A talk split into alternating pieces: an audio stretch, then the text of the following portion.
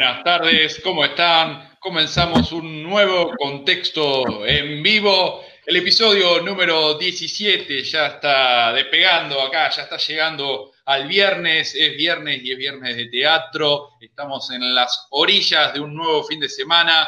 Hemos cumplido, si no me equivoco, em, cuatro meses, puede ser, o cinco meses, cinco meses este, saliendo en vivo todas las, semanas y hoy tenemos un documento teatral de identidad especial, el especial de la Casa de Contexto, de la Cocina de Contexto.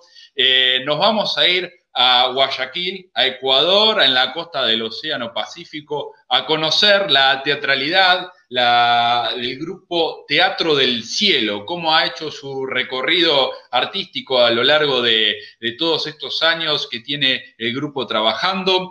En, en un día en que Groucho Marx estaría cumpliendo 130 años, eh, y bueno, capaz que lo podamos también eh, traer a, colación aquí a, nuestra mesa. Le voy a saludar a Gabriel Penner, que está ahí conmigo. Este, ¿Cómo estás, Javi?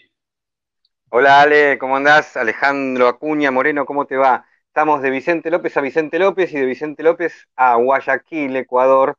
Como vos bien decís, estamos en una nueva emisión, en un nuevo episodio de Documento Teatral de Identidad, con texto en vivo. Estamos más vivos que nunca y citando un poco a Groucho Marx, a, uno de los Marx que me gustan mucho, em, hay mucha gente seguramente que, recordará esa famosa frase que decía Groucho, que yo tengo estos principios, pero si no les gustan puedo conseguirme otros.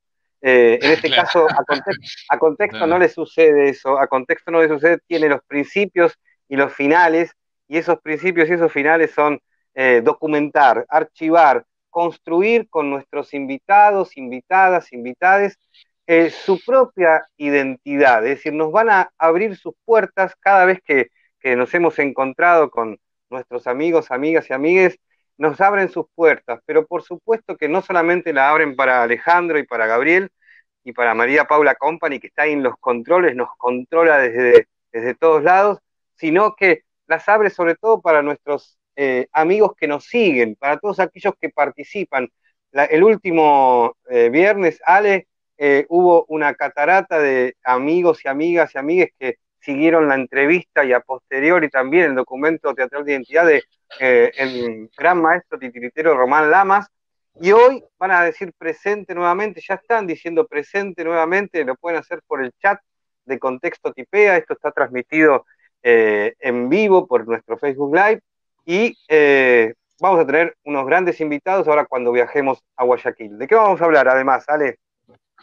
Y bueno, estamos ya a, un mes de arrancar el quinto Congreso de Teatro de Contexto Tipea, que este año tiene como eje los procedimientos políticos. Debería haber eh, acontecido el mes pasado, en septiembre, como es tradicional en, nuestro grupo, el mes de septiembre, eh, realizar el, evento que atrae a, diferentes artistas de todas partes de Latinoamérica, acá a Buenos Aires, a Vicente López. Pero, pero bueno, nos tocó una, pandemia en el medio y vamos a hacer por primera vez eh, una mixtura, una primera parte que va a ser virtual. El Congreso lo vamos a hacer, lo vamos a hacer primero virtual en noviembre, van a ser cuatro viernes de noviembre, este, dos horas, tres horas charlando con distintos invitados e invitadas, este, artistas súper talentosos que, que van a venir a, a pensar un poco cómo, cómo se ejecuta el procedimiento político en, su, en cada una de sus disciplinas.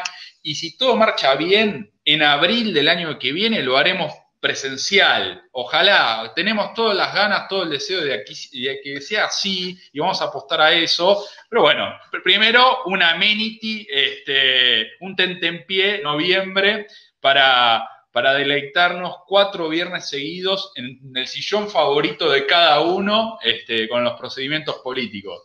¿Quiénes van, a, ¿Quiénes van a participar? Más o menos, ¿tenemos algunos nombres ahí?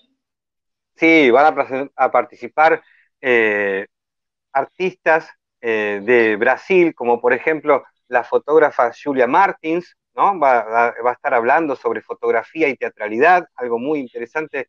Eh, ella siempre ha participado muchas veces en nuestro Congreso, nos ha enviado fotos desde San Paulo, de obras que ella retrata. También van a estar eh, de Brasil, ahora recuerdo a Manuel eh, Mezquita Jr., un director teatral de la compañía do Escándalo, de la compañía do Escándalo también de Mollidas Cruces. Eh, ahí también va, a juntarse con otros directores como, y, actrices como Elina Martinelli de Córdoba, la gran Elina Martinelli, una, una clown estupenda y una directora también estupenda. ¿Quién más sale va a estar? Mira, va a estar también Pablo Vallejo de Entre Ríos. Este, el mismo día que esté Manuel Lucena, va a estar Pablo Vallejo de Entre Ríos. Va a estar este, el grupo Valientes en Acción del Partido San Martín aquí en la provincia de Buenos Aires, junto con Puro Cuento Teatro de Junín de Buenos Aires. Van a estar juntos también platicando eh, una jornada entera. Va a venir Janina Vidal desde Uruguay, David Arancibia Ursúa desde Chile, eh, Jorge Teff de, Buenos Aires, tanto Giannini también de Buenos Aires, Julia Martín, que la nombraste, de Brasil. La primera parte del Congreso Procedimientos Políticos en su formato virtual. Después, en el año que viene, en marzo, abril, mayo, cuando, cuando podamos hacerlo, este, está prometido Mauricio Cartún, Tantanian, Analia Couseiro, eh, ¿qué más? Que, se me olvidan los, nombres. Eh, Carlos, Carlos Foss, el gran maestro Carlos Foss. Carlos Foss. Ahí tengo, tengo muchísimos nombres aquí, eh, ahora después los, los, mencionamos a todos, pero son, vamos a tener cuatro jornadas como hacemos siempre. Recordamos que el teatro se adapta en la pandemia, se adapta en la cuarentena, se adapta en el distanciamiento social y contexto y el Congreso de Contexto Tipea, procedimientos políticos, se tiene que adaptar. Entonces tenemos, no es que reemplazamos lo presencial por lo virtual, combinamos lo virtual con lo presencial. Primero va a ser virtual como anticipo para poner un mojón en el año, ¿no? Para decir, este año estuvimos aquí, y lo segundo que va a acontecer va a ser presencial. Ahí tenemos el afiche con una fotografía eh, increíble del último congreso, con el cierre del congreso, el, anterior congreso, en donde estuvo nuestra gran artista, performer, ¿no? Camila Andrade, eh, de San Pablo, ella, y con esa fotografía y con esa eh, performance cerramos el congreso anterior, ¿sí? que se llamó Performatividades. Esto que, que estamos diciendo es para que nuestros amigos vayan agendando que eh, este año tenemos congreso, tenemos un congreso virtual anticipado, pero complementario del congreso presencial que se va a dar el año que viene, que es precisamente procedimientos políticos, cómo se construyen los procedimientos de lo escénico, procedimientos políticos para la escena. Y ahí vamos a tener distintas miradas, porque todos los congresos que realizamos, Alejandro, te cuento, vos lo sabés mejor que nadie, porque sos el mentor, pero todos los congresos que realizamos, siempre buscamos la diversidad de miradas para pensar, para que el teatro no solamente sea un espectáculo, sino que también podamos eh, eh, intervenir con el pensamiento. Correcto. correcto. Y bueno, a yo me quiero ir a Guayaquil. Eh, ya los vimos en la previa que están con remerita, con una temperatura súper agradable en este momento. También dicen que, hace, que puede llegar a 35, 40, con una humedad que puede tornarse un poco conflictiva, pero tengo ganas de, viajar hacia allá, a conocerlos, este, al grupo del cielo, y mm, que, hoy que hoy nos va a acompañar en este rato. Ya está habilitado el chat. Lo importante es contar que ya está habilitado el chat, que nos van a poder dejar sus comentarios, sus preguntas, que los chicos y las chicas van a, van a ir contestando. Hoy vamos a estar con Martín Peña Vázquez, con Frances Wet, con David Saavedra y de alguna manera este, espiritualmente con, con Janet Gómez, que ahora está, está en Cuba, pero también va a estar con nosotros. Lo vamos a hacer pasar a, nuestro, a nuestro living, a nuestra casa, Ahí están, ahí los estamos viendo. Buenas noches, buenas tardes. Martín, Frances, David. Bienvenidos y bienvenidas. Hola, ¿cómo están? Un placer, de verdad que... Muy bien. Hola, buenas tardes, buenas noches. conectarnos después de 10 años con, con ustedes. Imagínense, es eh, para mí un, un, honor que se acuerden del trabajo y que, y que tengan en su memoria ese encuentro que fue en Uruguay y, y hoy estamos juntos nuevamente, que nos inviten, que nos tomen en cuenta. De verdad, muchísimas gracias. Por favor, Martín, eh, haces bien en recordar nuestro primer encuentro. Hace 10 años, estamos cumpliendo 10 años de conocernos. Eh, en, nos encontramos en, en, la Perimetral, en un festival allá en, en Uruguay, en, Ciudad de las Piedras.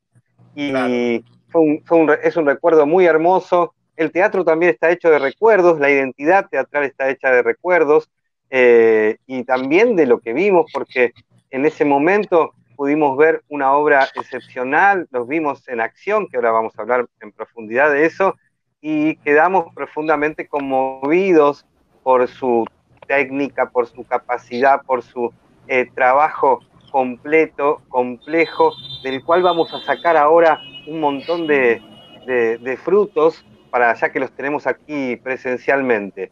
Alejandro, ¿con qué arrancamos?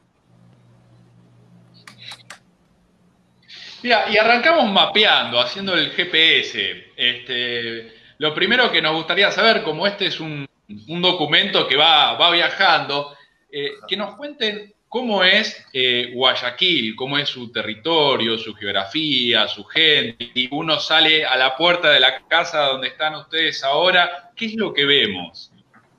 Eh, bueno, te voy, te voy, a dar mi percepción de, de Guayaquil. Yo no soy oriundo de Guayaquil, yo nací en Cuenca, yo nací en la montaña. Este, nada, estamos a nivel del mar, hace mucho calor, hace, eh, tenemos un nivel de humedad también bastante alto, pero creo que es, eh, te digo que eh, es una ciudad que se mueve mucho, a pesar de que, que, tú tienes esta, esta, digamos que adversidad con el clima, la gente también por eso se mueve mucho y corre, se, se producen muchas cosas acá. Eh, creo, que, creo que por eso también el, el, grupo se ha instalado en esta ciudad, porque es donde pasan las cosas. Realmente la gente quiere, quiere que los proyectos se desarrollen. Y nada, tienes una vista a un río gigante, el río Guayas, tenemos un malecón precioso en donde además tienes puestos de comida, un lugar turístico, eh, barrios eh, bastante antiguos como el barrio Las Peñas.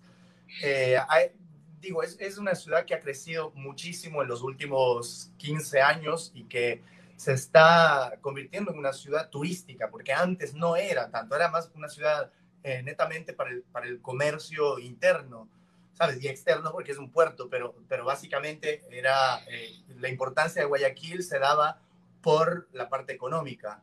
Ahora podemos ver y sentir que, que se ha convertido en una ciudad bastante, bastante turística. Aquí tenemos a dos guayaquileños, este, David y Frances. No sé cuál qué, que decir. A ver, vamos a los guayaquileños, vamos a pensar cómo es la cultura en Guayaquil, cómo se, nos movemos en Guayaquil, porque no les contamos, eh, pero nosotros hacemos este, este documento teatral de identidad para empezar a conseguir puentes y pasaportes. Nosotros decimos que es un pasaporte de viaje. Entonces, este primer encuentro es un puente virtual, pero en cualquier momento vamos con Alejandro, con María Paula, eh, y a encontrarnos y a ver qué nos encontramos con Guayaquil. Frances, ¿qué nos decís?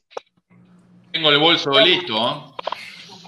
Bueno, culturalmente yo creo que Guayaquil está creciendo. Lo único es que aquí yo siento que porque, no sé si porque somos el trópico, no sé si porque somos un puerto, va un poquito así como a paso de tortuga, pero ahí vamos. Eh, va creciendo y yo, una de las cosas que siempre le he dicho a, a, Martín y que lo comento con el grupo, es que a mí me parece que Guayaquil es una muy buena base, ¿sí? una excelente base para empezar cosas y luego como salir, ¿sabes? Y un poco abrirse. Eh, pero como base me parece que, que, que es buenísimo. Y, como, como dice Martín, o sea, eh, es un lugar que se mueve, que se mueve muy rápido. Eh, a diferencia de, por ejemplo, Quito, Cuenca, que como están en la montaña, va un poco más lento en, en, ciertos aspectos, pero igual culturalmente sí creo que vamos ahí, ahí vamos, ahí vamos creciendo. Ahí vamos, ahí vamos Guayaquil, es esa, ahí vamos, la Guayaquil, frase. Exacto. Y David, ¿qué nos cuenta? David va y vuelve, va y vuelve. Debe ser la característica del grupo. Así es, así David. Es, ¿sabes? Así es no, él. Es, no es, bueno. Es él. Es él. Es un actor intermitente, buena definición. no, ¿sabes qué? Este, David es, es una persona, eh, de hecho, todo lo contrario, no es, no es intermitente. De, de hecho, debo, debo valorar mucho el trabajo que hace David. Eh, siempre, siempre lo digo. Es de los pocos actores que le dan con todo, ¿sabes? Desde de, esos que ruedan por el piso, vuelan por los aires, nunca se cansa, tiene una energía impresionante, impresionante. David, estamos hablando de ti. Y, sí, ya puedes irte de nuevo. Eh, sí, además es, ha sido una persona que ha eh, eh, resistido todos los abismos del grupo, ¿sabes? A lo largo de los años, ha aguantado palo, pero está ahí, está ahí presente. Muy bien, a ver David, ¿cuál es tu perspectiva guayaquileña? A ver cómo, ya que hablaron tanto de vos, vos sos de Guayaquil. Eh, bueno, me disculpo, saludo en primer lugar, me disculpo, tengo problemas, no sé qué sucede con el internet, se me va, viene, va. Oh. Muy bien, qué efectos. Efectos, no, no, efectos especiales. Contundente. Muy bien. Ahora se puede. Está muy bien, está muy bien. Todos tenemos problemas con, con, la conexión en esta vida y en este mundo, así que no hay ningún problema. Eh, estamos haciendo el documento teatral de identidad del grupo Teatro del Cielo de Guayaquil, Ecuador. Estamos muy, muy felices. Ahí vuelve David. No voy a mencionar cada vez que vuelve y se va porque esto va a ser una, un paso de comedia, sino, ¿no? Eh, estamos haciendo este documento teatral de identidad y les contamos a todos que mm, para nosotros es muy importante eh, hemos estado ya con muchos grupos de América Latina, inclusive estuvimos en España eh, y en Argentina clara, claramente.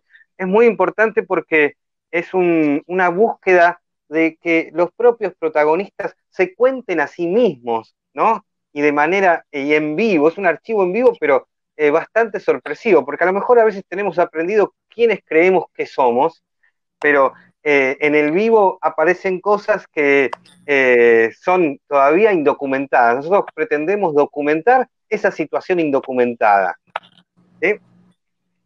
Bien, por ejemplo. Tengo miedo. Ale, ¿tenés miedo? No, no, va, va, a ser una cosa interesante. Mientras a veces, está por ahí. Sí, no, pero esto es un encuentro celebratorio. Recuerden, relájense, estamos en viernes, más allá de la pandemia, más allá de la cuarentena, como se dice aquí en Argentina y probablemente allá también en Ecuador. Todos estamos conociendo esta situación del año 2020, que no lo vamos a olvidar nunca, aunque querramos olvidarlo. Y, pero vamos a hablar de teatro, ¿no? Vamos a, a construir teatro, ya que eh, ustedes son grandes artistas vinculados a eso. La pregunta inicial que se me ocurre a mí y que después eh, veremos cómo se desarrolla es, eh, si nos pueden contar un poco de, los inicios del Teatro del Cielo, cuándo comienzan, eh, cómo comienzan, alguna anécdota inicial, ¿no? Eh, alguna cosa que aparezca ahí. A ver, eh, el, inicio del, del, grupo se da en el 2004, en el año 2004. Em, originalmente, Janet Gómez y yo estábamos trabajando como parte de otros grupos, ¿sabes? Y, y, fue que en el año 2004 decidí hacer por primera vez mi propia obra. O sea, eh, dije, bueno, me, me, voy a lanzar con una dramaturgia propia, con un espectáculo llamado Hombre y Sombra, que pueden ver algunos extractos en YouTube, y en donde me, me lancé solo a escena con una dramaturgia propia, me autodirigí, pues, si es, si es que existe el término, no sé, o sea, la, me lancé simplemente con cosas que yo armaba frente al espejo. Y te juro que creo que eh, eh, cuando ya planteas tu propia eh, identidad, o al menos lo que, lo que sientes en ese momento, no sé si es mi propia identidad, quizás era también basándome en, en, muchos referentes, yo nunca más quise hacer obras de, de, de autores, o sea, quise crear mi propia dramaturgia y dije, bueno, ya, vamos ahora a crear espectáculos teatrales, a crear obras. Y Janet siempre estuvo como al, digamos, como eh, ayudándome en todo. O sea, siempre fue parte, fue testigo del, desarrollo de la obra, fue, eh, ella estaba también en la parte técnica. Entonces, Desde ahí, bueno, nos dijimos, vamos a construir una compañía propia, ¿sí? Ya no vamos a formar parte de, grupos y siempre estábamos montando obras este, que partían de textos y todo eso. Que ojo, no, no estoy en contra de, eso, pero creo que para el principio o el origen del grupo fue así, buscar nuestra propia forma de expresión, realmente expresar lo que sentimos y lo que somos en ese momento. Eh, y de ahí, bueno, nos, nos, fuimos de largo. Creo que mm, siempre he sentido que el grupo es un poco, eh, trabaja en las periferias, ¿sabes? No, no hemos estado tan vinculados al, al por ejemplo, a la, a la, literatura. Siempre hemos estado tratando de, expresar desde algo mucho más eh, instintivo desde la escena misma, desde, desde el cuerpo, así. Em, y después de un largo recorrido, creo hoy en día que estamos, eh, no sé si listos, pero estamos ya deseosos de fusionar todas las cosas, es decir, fusionar nuestro trabajo con textos que ya están armados, eh, con video, con otras tendencias teatrales. Mm, es decir, partimos de algo bastante puro, pero creo que llega un momento en donde ya, o sea, cuando está realmente una base sólida, podemos eh, pensar en la fusión, ¿sí? fusionar cosas. Muy eh, bien. ahí, pasamos imágenes. Ahí algunas imágenes. Eh, ¿Sabes qué? ¿Sabes que el, inicio de la, de la compañía también fue como un deseo eh, bastante grande de plasmar en escena ilusiones. O sea, siempre me llamó la atención la, la, el trabajo escénico como una ilusión física, es decir, todo este, este trabajo que parte desde el mimo, un cuerpo ordinario que hace cosas extraordinarias o que lleva al espectador a un espacio extraordinario de ir muy lejos con su imaginación, más que un, teatro de contar historias, sino que viva experiencias desde la ilusión física. Entonces, eso, esa, esa fue un poco la, la, la base y el deseo del, del, del, grupo. Tengo también como imágenes desde niño que me llevaron a ver a un mimo hace muchos años, ¿sabes? Y, y me quedé como impresionado de la imagen de este ser que no sabía si era hombre, mujer, eh, no, no, ¿sabes? Era, era lo que más me cautivó no fue la historia como tal, sino la magia del momento, eh, la media luz, el misterio, la luz, la sombra. Entonces, mi instinto parte, parte de ahí, de, esta, de generar estas ilusiones en escena.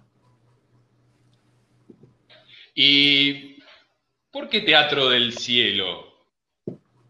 ¿Por qué le, han puesto ese nombre? ¿Guarda alguna relación con, con el poeta griego Eurípides que decían, bueno, hay, que bajó el teatro del cielo. ¿De dónde sale? Sí. Eh, mira, el nombre tiene, tiene origen porque, bueno, este, hice un estudio en eh, Londres, Inglaterra, fui, fui a estudiar en la Escuela Internacional de Mimo Corporal, ¿verdad? Entonces, encontré ahí la, la maravilla planteada por Etienne de Cruz, que es el cuerpo pensante. Entonces, la consigna es ah, hacer que el cuerpo se convierta en un retrato del pensamiento, ¿verdad? Entonces, cuando vemos un cuerpo moverse, la idea es que seguimos un, un viaje dramático o el recorrido del pensamiento del personaje sin ser conscientes de la parte técnica. Es decir, no queremos ver un cuerpo que se mueve, que se mueva, sino queremos vincularnos en un viaje dramático sin ser conscientes del movimiento mismo. El cuerpo se convierte en un vehículo como tal.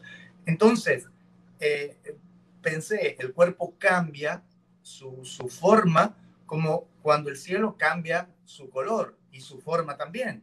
Es decir, vivimos todos estos cambios de la noche al día, ¿sabes? Del atardecer, pero es de una manera imperceptible justamente. Entonces dije, bueno, el movimiento del actor tiene que ser como el movimiento imperceptible del, cielo, de los cambios del cielo. Ah. cada palabra que estás diciendo, Martín, cada palabra que estás diciendo eh, se abren puertas para preguntar, no, no vamos a interrumpir a cada rato, pero la tenemos ahí a Frances, y ya que vos mencionaste eh, tu primer encuentro con una ilusión escénica, para llamarlo así, me gustó mucho ese concepto de ilusión, eh, te podemos preguntar a Frances, ¿cuál fue tu primera imagen, situación o ilusión, o como quieras llamarla vos, vinculado a lo teatral, a lo escénico? ¿En dónde? ¿Te acordás a dónde podemos encontrar eso? Bueno, sí, de hecho yo eh, tengo, tengo dos, dos eh, situaciones puntuales. La, la, primera vez en mi vida tenía seis años y estaba en Nueva York con mi papá. Y me llevó, o sea, fuimos a, a Broadway, fuimos a, a, ver una de las, de las obras de Broadway y fuimos a ver Cats, la de los gatos. Entonces me acuerdo que yo me senté en las piernas de mi papá y me quedé así. O sea, no, no podía creer lo que estaba viendo, lo que estaba pasando. Y esa fue la primera vez que yo como que tuve una especie de realización, porque le dije a mi papá, yo quiero hacer lo que están haciendo ellos.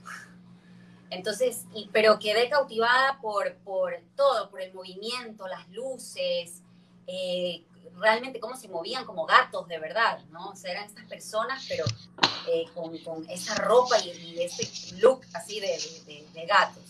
Entonces, esa fue mi primera vez, a los seis años. Y de ahí, la segunda vez que quedé cautivada eh, fue, cuando, fue la primera vez que vi a Teatro del Cielo. Entonces, yo desde los 19 años hasta los 26 viví y estudié en Nueva York. Ahí es donde yo seguí mi carrera de artes escénicas. Cuando yo regreso de, haber vivido en Nueva York, eh, voy al teatro por primera vez aquí para ver qué hay, porque no, no, no sabía que estaban dando, no, yo no sabía qué iba a hacer yo aquí realmente, o sea, después de haber vivido tanto tiempo allá. Entonces, vi en el periódico que salía eh, que Teatro del Cielo presenta Luna de Miel, Lotra de Sal. Entonces yo veo así y la imagen, solo la imagen me, me dejó así como, ¿qué es esto? dije, tengo que verla. Y era justo en un festival. Entonces, esto fue en el año 2010. El mismo año que nos conocimos. Vimos, estamos haciendo la misma historia, yo también quedé conmovido. Ahora no entiendo cómo vos llegaste a formar parte del Teatro del Cielo y yo no. bueno, es que ya te voy a contar cómo yo llegué, pues. Entonces, voy al teatro a verlos, eh, a, a, Martín y a Janet, y quedé así, anonadada. Realmente dije, nunca he visto algo así, ni siquiera en, todo, en todos los años que viví en Nueva York, que, ¿sabes? Ves el, el mejor teatro del mundo, ¿no? Eh, en Londres, o sea, nunca he visto algo así, nunca he visto unos cuerpos que se muevan así, nunca he visto una escenografía que no necesita nada, nada, solamente unos cuerpos pensantes, como dice Martín, unas luces y, y, y, y una expresión que nunca antes había visto. Entonces, y yo me voy creciendo así. Entonces yo realmente me quedé, me quedé enamorada de Teatro del Cielo y desde ahí los empecé a perseguir. O sea, así, como que siempre les estaba escribiendo, los buscaba para saber dónde estaban, cuándo iban a presentar, si iban a dar talleres, que yo quería ingresar a la escuela. Y bueno, en el año 2014 yo iba a ingresar a los talleres que ya ellos estaban dando aquí en Guayaquil, porque ellos estuvieron entre Cuenca y Quito un tiempo. Eh, entonces, 2014 iba a ingresar, no pude ingresar porque quedé encinta, eh, pero yo les dije, tengo a mi hijo y voy, así, y literal, fue así, tuve a mi hijo en el 2015, mejor dicho, al final del 2014, en el 2015, a los tres meses que tenía a mi hijo nacido, dije, voy a ingresar al Teatro del Cielo, no me importa, así sea que no me pueda mover, yo veré qué hago. Y, cu y cuando entró a las clases, lo primero que dijo, no, no puedo hacer cosas muy fuertes, no puedo hacer roles porque recién yeah. Pero eh, nos quedamos como, ok, ok, listo, está bien, está bien. Y así es. Entonces, sí, esa es mi historia. Y ahí, ahí empecé yo eh, a trabajar, a conocer el grupo. Eh, realmente ahí como, como, in, como integrante de Teatro del Cielo no empecé en el 2015, recién en el 2019. O sea, yo, yo soy así como, soy nuevecita. La, la última adquisición, la última adquisición. La última adquisición, así es. Sí, sí han pasado much, muchísimos cambios en el grupo, mucha, no sé, ustedes, ustedes lo saben, ustedes saben por su experiencia también, siempre es un caos, es una, creo que es un ejercicio de resistencia más que, eh, más, que de velocidad y de contacto, no, es, es, una resistencia, porque hay, hay momentos en donde se, se, se acaba el dinero, se, se, se pelean las personas, eh, cambian las personas, es decir, hay un montón de cosas que creo que mm, eh, si uno sigue, realmente es la revelación del inmenso amor que uno tiene por esto. Totalmente, deseo, deseo y resistencia, ¿no?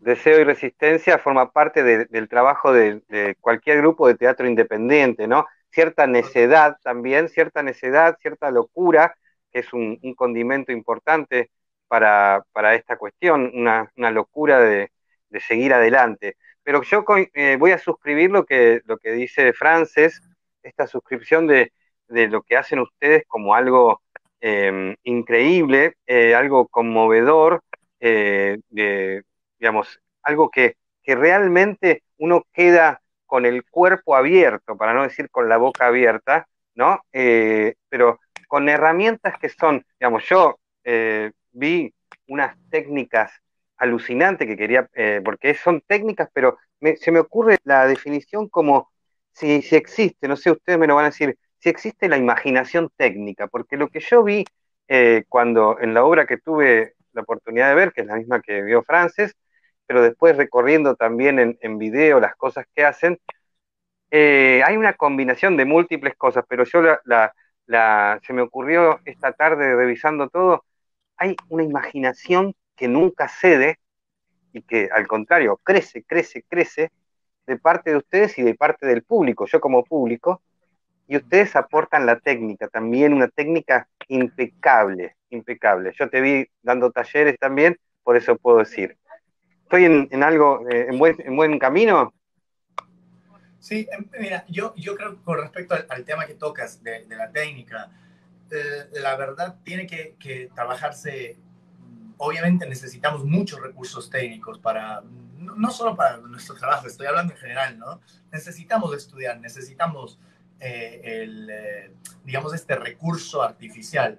Ahora, lo importante, o quizás lo más importante, y a veces se, se torna quizás lo más difícil, en convertirla en algo orgánico, es decir, en una nueva naturaleza para que el espectador se vea reflejado sin ser consciente de la técnica. Que el espectador, por ejemplo, viva como este personaje recibe una mala noticia y se y se inunda de una tristeza profunda, pero que no seamos conscientes de que está teniendo una, un movimiento de la espalda, de que, de que está haciendo una, una extensión de las piernas y mira qué fuerza, flexibilidad, sino que no vea nada de eso, sino que perciba a través del movimiento esta tristeza o el amor o el pensamiento. Entonces creo que eh, lo más importante es convertir a la técnica en algo tuyo. Y siempre lo digo también con los alumnos, si la técnica no está al servicio de tu pensamiento, de tu emoción, de tu corazón, de tu forma de amar, eh, la técnica no sirve para nada. Porque es, Correcto. es, es solo un medio eh, nada más. Es un medio. Vos lo estás, no lo estás, diciendo, lo estás diciendo muy bien. Eh, yo no quise anteponer lo técnico, simplemente digo que esto que vos acabas de decir, lo técnico no no se nota, está como incorporado, como algo, algo asimilado, como parte del cuerpo, porque en realidad lo que ustedes hacen es esto que, esto que, que dan en llamar eh, el mimo dramático corporal, ¿no es cierto? Y que cuando yo dije técnica, dije, quise decir impecable, quise decir una herramienta impecable de movimiento que le dan ganas de moverse a alguien como yo, que soy eh, dramaturgo nada más, y los dramaturgos no nos movemos mucho, entonces le dan ganas de moverse e incorporarse a ese movimiento que están, eh, que yo por lo menos pude observar y que, que, lo hacen tan, tan, tan perfecto en el sentido, no, no digo exquisito, hay algunas palabras que me gustan más que otras, ¿no? Hay como una exquisitez que inclusive con un, un poco de movimiento ya están dando, eh, contando todo un relato creo, creo al, principio, Gabriel, que por ejemplo, yo personalmente, eh, te llena un poco hasta de vanidad, ¿sabes? Cuando aprendes esto y dices, mira lo que yo sé hacer. En un principio dices, mira cómo se puede mover mi cuerpo. Mira, eso llega a un punto en que te aburre. Dos, que ya no sirve para nada. Llega un momento, no sé, en la vida también, no sé si es que, si es que vas adquiriendo experiencias, si, si ya, ya durante muchos años aprendes a moverte, que a la final dices, bueno, no sirve, en realidad eso como tal no sirve para nada. O sea, ahora eh, quiero ser sincero con lo que pienso y lo que siento. O sea, ahora realmente estoy sintiendo toda la parte técnica como un medio, como un medio de, de expresión. Em, creo que hay un, desborde así, una, una, una, cantidad de emociones, pensamientos, creo que en cada uno de los miembros del grupo, que, o sea, cada, uno tiene una historia así un, y un rollo eh, psicológico, emocional muy, muy fuerte. Entonces, eh, veo que, que ya no estamos tan enfocados en una forma vacía, sino realmente en, la forma de tu espíritu, realmente esculpir la forma de tu mundo interno. Excelente, Martín. Estamos aquí haciendo el documento teatral de identidad para toda América Latina, para todos los amigos y amigas que nos están siguiendo. Em, cuando vuelvo a, la cuestión esta, para, para por ahí, a lo mejor dije algo eh, que no, no estaba del todo claro cuando yo rescaté esta imaginación, eh, está por encima la imaginación y la emoción que todo, ¿no? Que todo lo técnico. Y, coincido con vos, con ustedes, lo de el medio, ¿no? Es un medio nada más, es un medio que como todo medio eh, lo utilizamos, pero em, lo que está por encima de todo esto, lo esencial, es eh, esto que vos, que ustedes relatan, ¿no? la emocionalidad, eh, la ilusión, rescato el concepto este de ilusión, porque es un concepto vinculado al ser niño también, ¿no? Eh, digamos, los que son, cuando somos niños es, el, tenemos las ilusiones intactas. Después, bueno, vamos creciendo y a lo mejor alguna que otra ilusión, pero el teatro nos devuelve, nos construye esta ilusión. Eh, estamos acá pensando, Alejandro se fue y ahora, ahora va a volver también, pues son cuestiones de, se fue, a conversar con David. ¿eh? Se fue a, conversar con David, ¿no? Que estamos conversando. Em, ¿Cómo es? Les pregunto, vuelvo a Guayaquil, ¿no? Vuelvo a Guayaquil. ¿Cómo pueden describir la escena teatral o eh, de Guayaquil? ¿Qué, ¿Qué, nos encontramos en Guayaquil en la escena cultural? ¿Qué hay? ¿Qué... Mira, perdón, voy a... Sí, sí, sí. sí. Eh, creo, creo que Guayaquil ha tenido un crecimiento eh, en cuanto a lo escénico desde hace unos eh, seis años más o menos que, que, hay una cartelera permanente en Guayaquil. Hay más espacios también de presentaciones en Guayaquil y cada vez va en aumento esto. Ahora, Em, ocurre algo que, que, yo lo que he visto es que, como te había hablado también, que Guayaquil tiene esta esencia bastante comercial. ¿sí? El teatro también se dirigió un poco mm, por esta vía, en el sentido de, em, hay carteleras llenas, tienes una gran oferta, ha crecido también la demanda en cuanto al consumo eh, escénico, pero las obras ahora se, se, está haciendo un ejercicio de que las obras se, se producen en, no sé, en dos semanas. Claro. ¿Comprenden?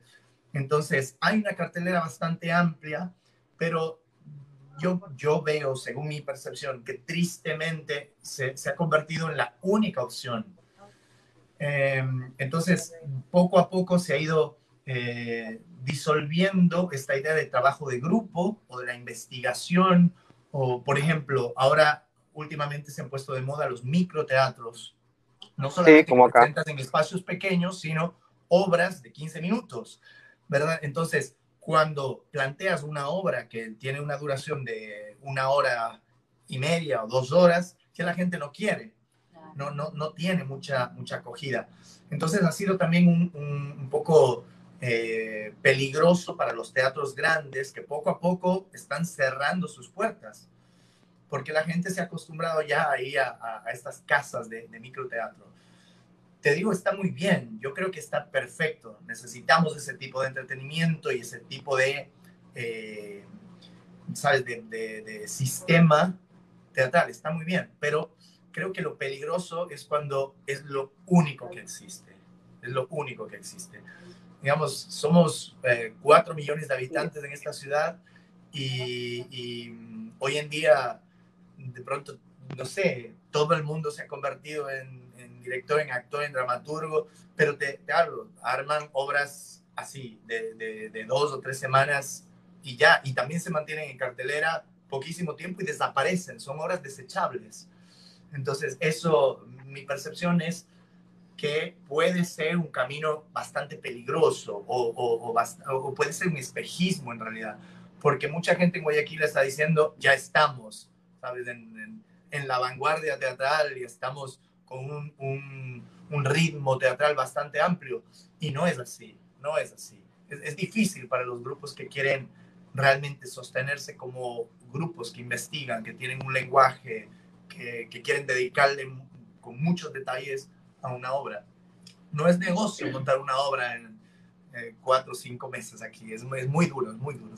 Les, les, cuento que esto pasa en todas, eh, de todos los documentos teatral de identidad que estamos haciendo, eh,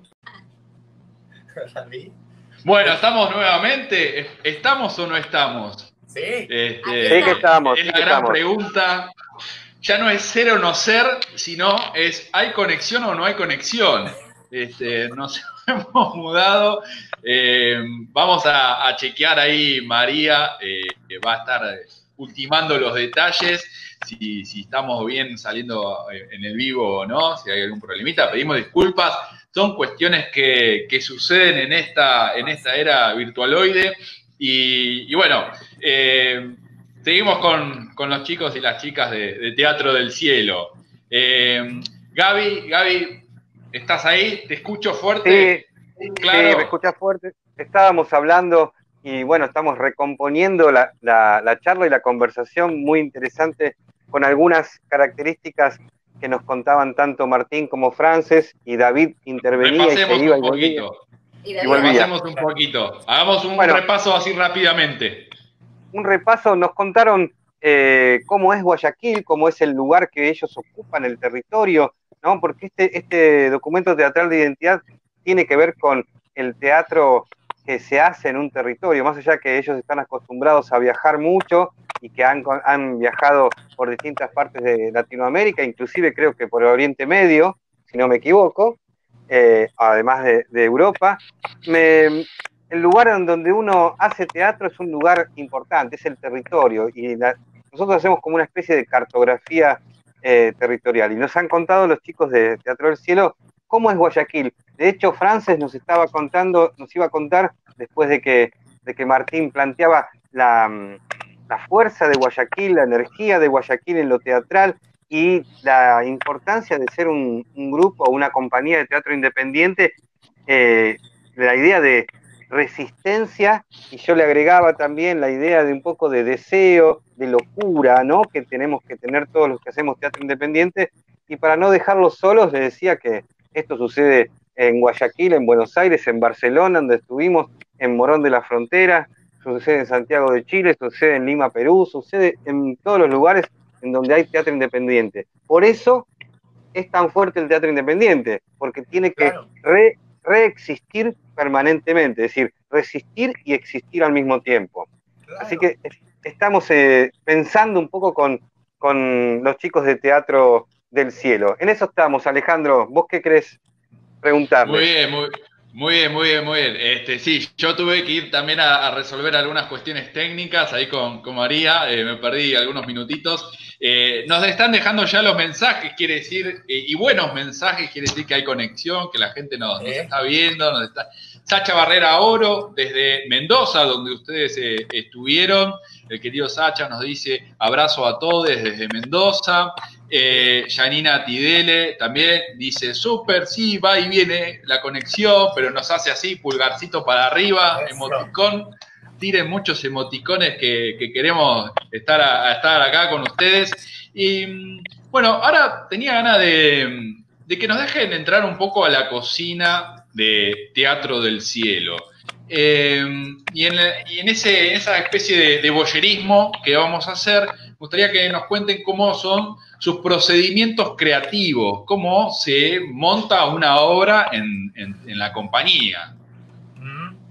Sí, este, ah, sí ahora, ahora voy a responder eso, una, pequeña acotación con, con, respecto a lo que dijo Gabriel eh, del Teatro Independiente. A mí lo que dice Gabriel me parece importante porque eh, también es interesante que existan muchas propuestas súper comerciales y desechables, si, si cabe el término, porque justamente también eso le da mucha fuerza al teatro independiente. Es decir, presentar algo también es refrescante para el espectador y dice, espérate, esto es una cosa que, ha tomado mucho más tiempo la elaboración, quizás es parte de esta resistencia, pero nos genera un placer inmenso teatral, la ejecución y eh, para, para, los espectadores. Y bueno, armar una obra eh, con el Teatro del Cielo es creo que como el recorrido del Teatro del Cielo, con muchas lágrimas y mucha, y mucha sangre y muchas flores y mucho amor también. Este, pienso que lo, te, te resumo algo para darle la palabra a Frances. Creo que es muy difícil eh, presentar cuerpos que vuelan o que flotan cuando en la sala de ensayos todo pesa, ¿ves? Todo pesa. En la sala de ensayos nos damos con eh, el calor, con el peso del cuerpo, con, con el músculo que, que ahora está lesionado, está cansado pero todo esto que, que, tú ves en escena y que se vuelve, por ejemplo, la recreación de un sueño en donde hay una ausencia de gravedad, es producto de muchos golpes y de mucha, eh, ¿sabes? y de mucha eh, necedad, en, como decía Gabriel, de, mucha pasión, de, querer hacerlo. Em, sí, es, es, es, muy fuerte, es muy, muy, muy, muy fuerte en cuanto a lo económico, fuerte en cuanto a lo físico. Eh, muchas veces tenemos también el rollo del espacio, porque hemos estado alquilando espacios, de pronto nos hemos salido de esa ciudad y nos mudamos para otro lado, eh, volvemos a alquilar un espacio, pero se nos cancelan cuatro giras y ya no podemos seguir pagando, entonces tenemos que salir, ¿sabes? A veces hemos tenido que montar una obra en, en, el, en la sala de una casa y pasamos después a una escuela, pedimos, entramos, somos súper itinerantes, la verdad. Y, Entonces eso también y Martín, es un poco complejo. Martín, France, ¿desde dónde parten? Parten desde el cuerpo, aparece una imagen, un tema que ustedes quieren investigar, hay un texto previo. ¿Cómo suelen trabajar en ese sentido? yo creo que es como la inspiración. A veces te agarra la inspiración en la ducha y escuchas un texto. Eh, por ejemplo, una obra partió de un texto que mm, me imaginé como un discurso familiar. ¡Boom! Salió la obra a la espera. Luna de miel eh, em, partió de un ejercicio que hicimos eh, que eran sueños, pesadillas, alucinaciones.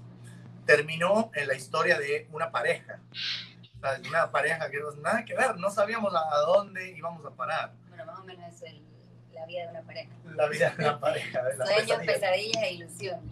Igual puede haber, claro, puede, puede ser una, una, interpretación psicoanalítica eso. Cada obra tiene un, punto de partida distinto. Eh, no, no hemos partido de un texto en el que está planteado el principio y el final de la obra. Eh, solamente si de pronto existiese la, la, la, el estímulo del texto, es, solo es un estímulo, pero vamos a ver dónde nos, va a botar todo. Por ejemplo, la obra Bruma inició con un monólogo de Janet, en donde ella quería pasar un lugar y no podía porque los músculos se resistían terminó siendo una dramaturgia externa acerca de la burocracia. ¿Qué, qué esta resistencia que, se tradujo a un lenguaje muscular? Pero igual quisiera escuchar a, a Frances que desde su posición eh, como actriz también. A ver. Eh, o sea, un poco, obviamente también pienso como, como, como Martín, pero yo creo que es, es donde, donde te coja en ese momento como la inspiración, ya sea que, por ejemplo, si en ese momento estás trabajando el cuerpo, de repente algo vino a tu mente y el cuerpo se empieza a mover, porque ya como que empieza, empieza a fluir, ¿no? Eh, yo me acuerdo que alguna vez en, algún ensayo, en algún ensayo que yo estaba haciendo ahí, yo, yo sola, ensayando por ahí, moviéndome como loquita, eh, tuve una imagen de, eh, de una madre, soy madre, pues, ¿no? Entonces tuve la imagen de, de lo, lo la sensación cuando tienes un hijo y lo ves por primera vez y lo tocas, cómo se siente el cuerpo, cómo se expande el cuerpo la primera vez que coges a tu hijo, o sea, eh, muchas veces como por imágenes, o a veces también, por ejemplo, estamos conversando con Martín y de repente decimos algo, pero algo como te estoy hablando cualquier cosa disparatada y decimos, no, eso es buenísimo para este monólogo, o, ¿sabes? O, de repente Martín está tocando piano y es como que, sí, esto va. Imagínate unos soldados que llegan con esta música. Claro. tenemos la imagen de los soldados, pero los soldados a la, a la final no son soldados, sino son los pensamientos negativos que te atacan. Es decir, va mutando, eh, va transformándose en un millón de cosas. Claro, no, Es, es, muy, digamos que un teatro, o buscamos un teatro muy instintivo, un teatro en donde se sientan cosas más que, eh, no sé si, si narrativo, si, si, si contamos cosas. Entonces, hay muchas cosas absurdas, también se mezcla una cosa con otra que, que, viene un poco desde quizás del subconsciente y eso. No, inclusive, y más allá del teatro, como una expresión, ¿no? Que, que, puede ser, como, como dice Martín, ¿no? Muy, muy absurda. Por ejemplo, un día estamos Martín y yo comiendo y mi hijo viene con una, una pistola que él armó pero con legos. Entonces nos dicen, mira, mira mi pistola de legos. Y Martín y yo, ¡Ah! Eso va para el video de Amapola Plástica. ¿Sabes? Entonces, de repente salen cosas así, ¿no? o sea, sí, ¿sabes? No sé, también a todo esto, poco a poco se le va maquillando, dándole un sentido dramatúrgico, pero el inicio es muy del instinto, ¿sabes? Es muy, Viene de un, de un, olor, viene de un sonido, de un, algo así. Hay veces que, por ejemplo, estamos armando un ejercicio con, con dos actores y yo eh, eh, estoy planteándoles un, un, ejercicio de la cuerda. Uno tira para acá y el otro para acá. Y están en una resistencia muscular, así, uh, ¿saben? Pero ellos están trabajando con la cuerda, ¿verdad? Con la idea de la cuerda y conscientes del el sentido físico. Pero yo estoy viendo la relación de dos personas vinculadas al amor. ¿Comprende? Le, le, le estoy teniendo una visión más espiritual a una imagen física. Entonces, el teatro se convierte, o el ejercicio en este caso, se convierte en una metáfora, ¿sabes? En una, en una eh, forma de hacer visible cosas que no son visibles a simple vista, pues, no, no, no, no, normalmente no las podemos ver, sino sola, solamente les, las sentimos. Hay veces que, por ejemplo, te vinculas al amor no aceptándolo, sabes, tu espíritu está como queriendo irse, pero el amor es más fuerte. Entonces, eh, relacionamos eso desde el lado físico con la exposición de este mundo espiritual. Estamos aquí con el grupo, la compañía Teatro del Cielo de Guayaquil, Ecuador. Lo repito, estamos en vivo en contexto TIPEA, ¿sí? Eh, en este documento teatral de identidad que lo están construyendo de manera maravillosa. Eh, Frances, Martín, Janet está en Cuba y me parece que David está también, está dando vueltas por ahí, pero eh, nos está escuchando. Eh, les digo a nuestros amigos que están participando que pueden enviar eh, preguntas para eh, la compañía Teatro del Cielo. Yo tengo una pregunta aquí eh, si bien todo teatro es corporal, ¿no? No quiero entrar en discusiones eh, filosóficas, pero bueno, hay, hay, todo teatro implica la, la, el cuerpo, ¿no? Implica el sí. cuerpo. Eh, me interesaría cómo piensan y cómo, eh, construyen, practican, eh, comprenden en el sentido más amplio lo corporal desde el Teatro del Cielo. Sí, este, claro, alguna vez nos, y te voy a contar una anécdota con respecto a Uruguay, fue muy importante, que alguna vez me, preguntaron, a ver, ¿por qué se dice mimo corporal? O si, obvio, si todo es corporal. Entonces, hay o, he logrado como entender una eh, diferencia entre mover el cuerpo o hacer, por ejemplo, actividad física dentro de un contexto dramatúrgico.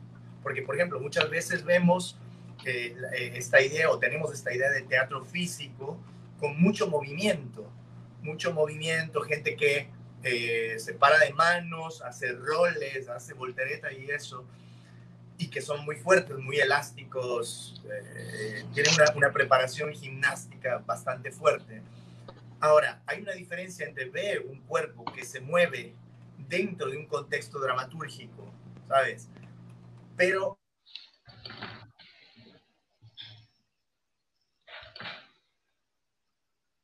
desde su músculo, desde el músculo. Ejemplo, les hablé un poco de, esta eh, ilusión de la cuerda, esta ilusión de la cuerda de dos personajes que quieren este, eh, alejarse, pero hay una fuerza, ¿sí? una ilusión de un elemento físico que en escena se convierte en una atracción espiritual, es, decir, es un elemento espiritual. Entonces, hay una cosa que es moverse dentro del contexto dramático, pero otra cosa es construir el drama partiendo del físico. ¿sí? Partiendo del físico. Y, ojo, no, no quiere decir que no haya una historia. Hay, solamente que sentimos en principio en el músculo y poco a poco se extiende hasta todo un contexto dramático. Bien. Bien, buenísimo, Martín. se me da para pensar esto cuando vos decís mimo corporal dramático, eh, entramos también ahí en esa zona que de los últimos años, de lo postdramático, ¿no? ¿Cómo, cómo se llevan con esa, con esa tensión dramático-postdramático? ¿Cómo, ¿Cómo la piensan? ¿Cómo interactúan con eso? Sí, a ver, cuando, cuando se menciona la, la, o sea, la palabra eh, dramático, el mismo corporal dramático, eh, básicamente eh, lo, manejamos como todo el proceso del movimiento. Digamos, no hay ningún movimiento vacío, desconectado, ningún movimiento solamente es un movimiento. Planteamos la consigna de moverse es pensar o pensar es moverse. Entonces, si, si partimos de la idea de que el cuerpo es un retrato del pensamiento, realmente si yo muevo la cabeza es por algo, me detengo en escena, es porque algo pasó aquí. ¿sí? Eh, yo, yo, sinceramente, no, no, no, no te quiero decir que nosotros lo, lo, logremos. Tal cual, de pronto yo te hablo miles de cosas, pero ves el grupo y dices, ok, habla lindo, pero no lo hace tan lindo, no lo sé. Pero creo que se apunta a un, o mi visión es como un teatro del futuro o el futuro del teatro en el sentido de que tenga una herramienta bastante fuerte en el cuerpo para como motor de la, eh, de la escena teatral. No sé si todavía se, se logre eso, no sé si, si, lo estemos haciendo o quizás nunca lo hagamos, pero, pero plantear de que el cuerpo, em, si, si un cuerpo no piensa en escena, es un cuerpo muerto, por más de que la historia esté muy bien armada dramatúrgicamente. Puedes tener miles de puntos de giro, unos conflictos principales, conflictos eh, secundarios, un desenlace, pero si el cuerpo no piensa en escena, es un cuerpo muerto. Hagas lo que hagas, por más de que tenga mucha actividad. Em, bueno, eh, entonces eh, creo que es una misión difícil, es una misión compleja, no es tampoco una competencia con la literatura, porque creo que todo se fusiona podemos partir también de una, eh, dramaturgia escrita, pero a la final, cuando se va a escena, tiene que eh, sea un cuerpo vivo, un cuerpo pensante, un cuerpo que sienta también los silencios y que siga vivo dentro de esos silencios. No solo lo que dice es importante, sino todo lo que hace y cómo lo hace. Eso. Eh, la anécdota es como Uruguay. Sabes que, que a partir de que hicimos la primera función en el festival donde nos conocimos, Gabriel, se, yo recuerdo que se hizo como una especie de debate.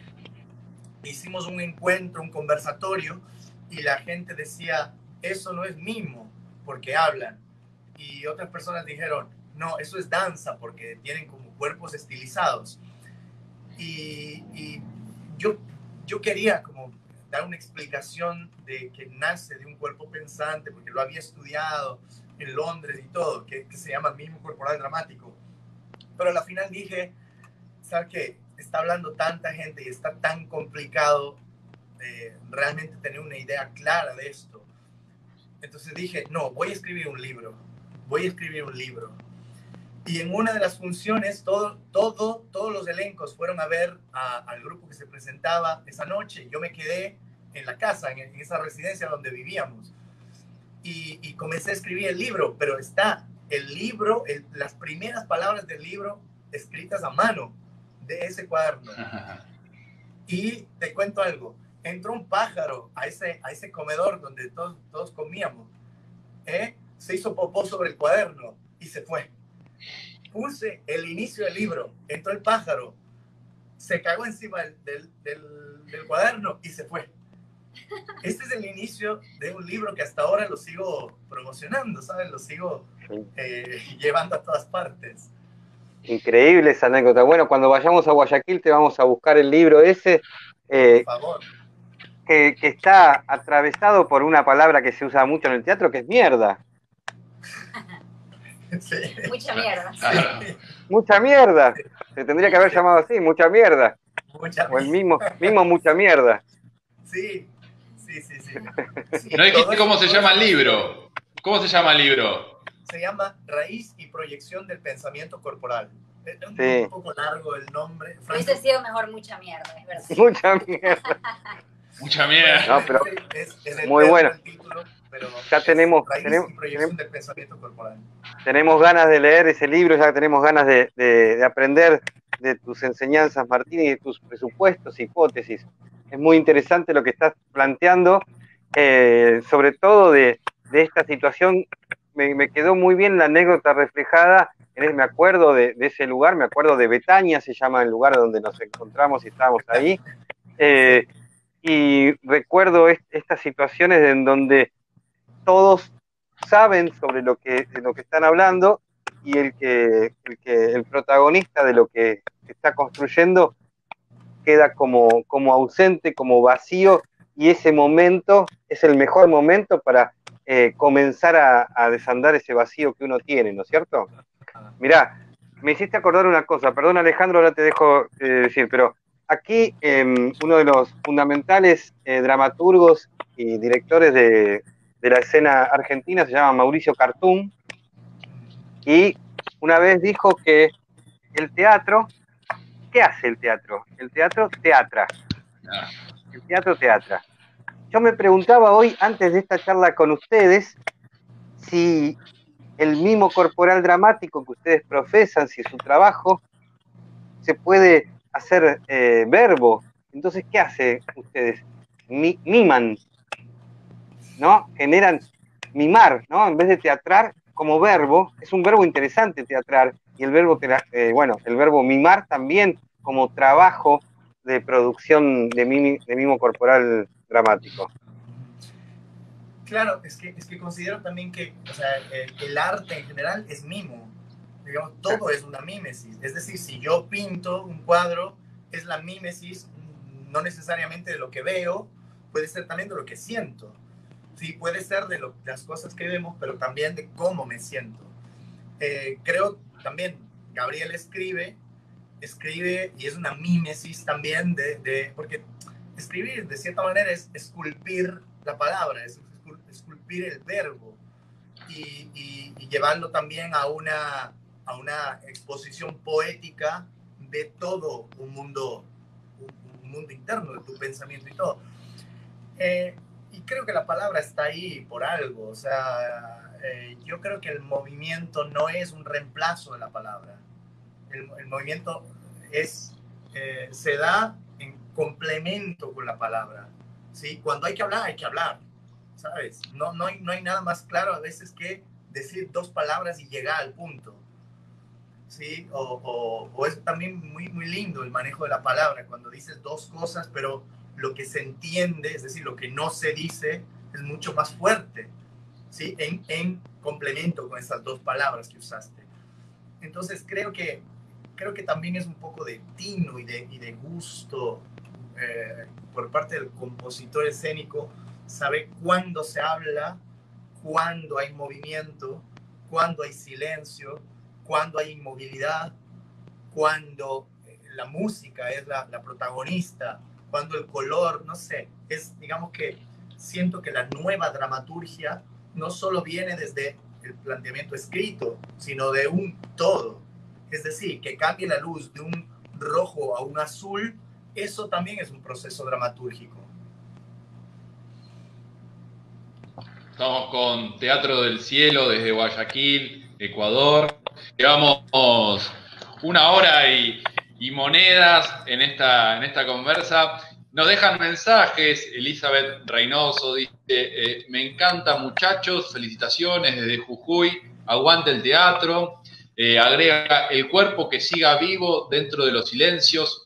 Buena forma de describir la expresión corporal, dice Elizabeth este, Reynoso de Jujuy, Argentina. Omar, Omar Cermeño dice: un libro muy interesante, se ve que lo, ha leído, este, no sé si con cagado por las palomas o sin, sin mirada de palomas.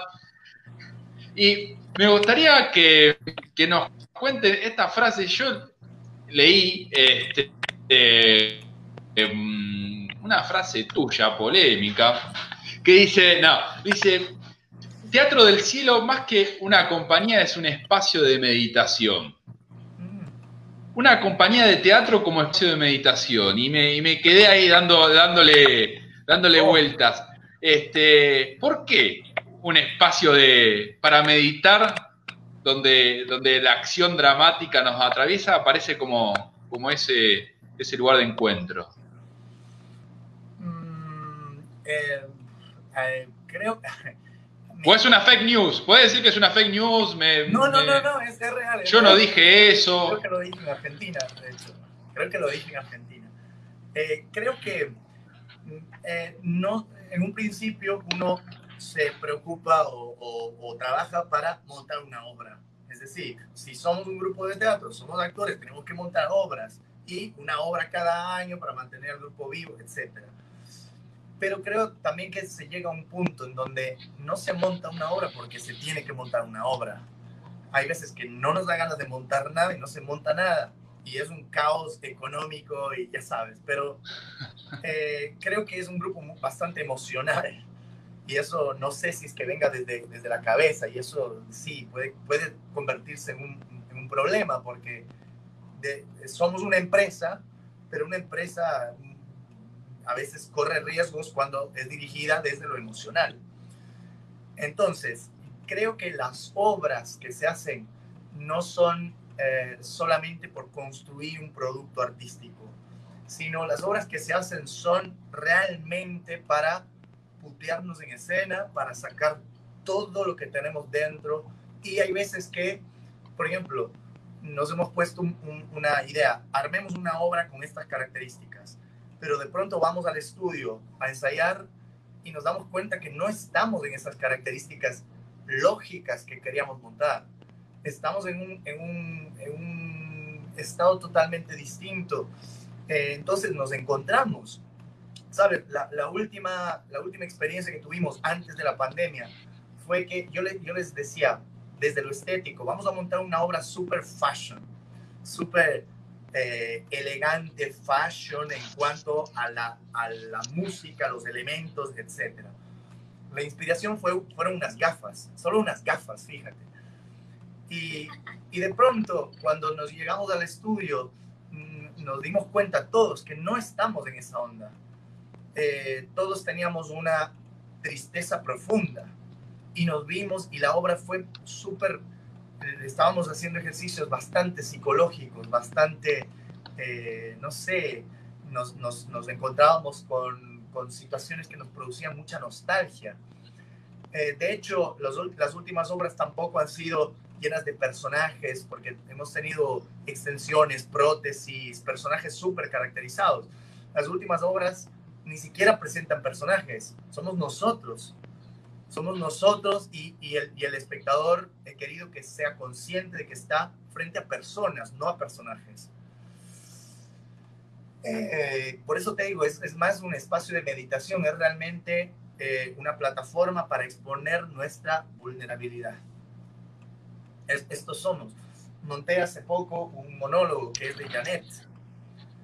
Amore. Janet yo éramos Amore, claro. Sí, Amore. Éramos pareja. Eh, entonces, hubo un cataclismo en el grupo. En el 2015 se rompió todo. El, el 2016 desapareció el grupo. En el 2017 retomamos el grupo y seguimos trabajando con Janet. A pesar de toda desastre que se armó. Entonces, eh, llegamos a, un punto eh, en donde decimos, Janet y yo, bueno, la cosa es mucho más fuerte que, que nuestra eh, relación social. No importa si somos amigos, somos esposos, somos, no, está sobre eso. El Teatro del Cielo sentimos que está más fuerte que nuestra pareja o nuestra relación con otros actores, realmente se convirtió en el espacio espiritual. Eh, Amores se, se, convirtió en este, en este espacio catártico donde Janet suelta todo lo que siente y yo también. Es difícil hablar del amor. Sí, es difícil hablar del amor después de una ruptura tan fuerte. Estuvimos casados 14 años, imagínate. Es muy interesante porque uno eh, puede entender el nombre de un grupo como un significante ¿no? Y ese significante va transformándose a lo largo de, la vida del grupo, de la vida del significante, ¿no? Y ahora podríamos pensar que Teatro del Cielo, lo acabas de decir, eh, sigue porque está encima de todo lo demás, ¿no? Está encima de los actores, de, los directores, encima de, todo, ¿no? Antes el Teatro del Cielo tenía que ver con otra perspectiva, con otro significado que le daban a ese, a ese significante, y ahora con la contingencia, como vos habrás, eh, contaste, aparece esta nueva, esta nueva reinvención del significante. Por lo menos yo lo estoy eh, resignificando eh, para, para, mí, para mi, próximo, mi próximo libro sobre el Teatro del Cielo. Eh, no le voy a poner, no le voy a poner mierda arriba, porque ya, o al final quizás, mierda al final por ahí. Eh, yo, les, yo, les, yo les decía a los alumnos y a, y a, las personas que a veces preguntan, mira, si yo podría, o, o, si yo encontrara algo más fuerte que el teatro para expresarme, lo haría. Yo dejaría el teatro. Pero no lo he encontrado. Entonces es realmente la fusión en donde, donde tengo la música y construyo esculturas y, movemos el cuerpo. Yo soy músico, pero tocando no siento que realmente es donde exploto.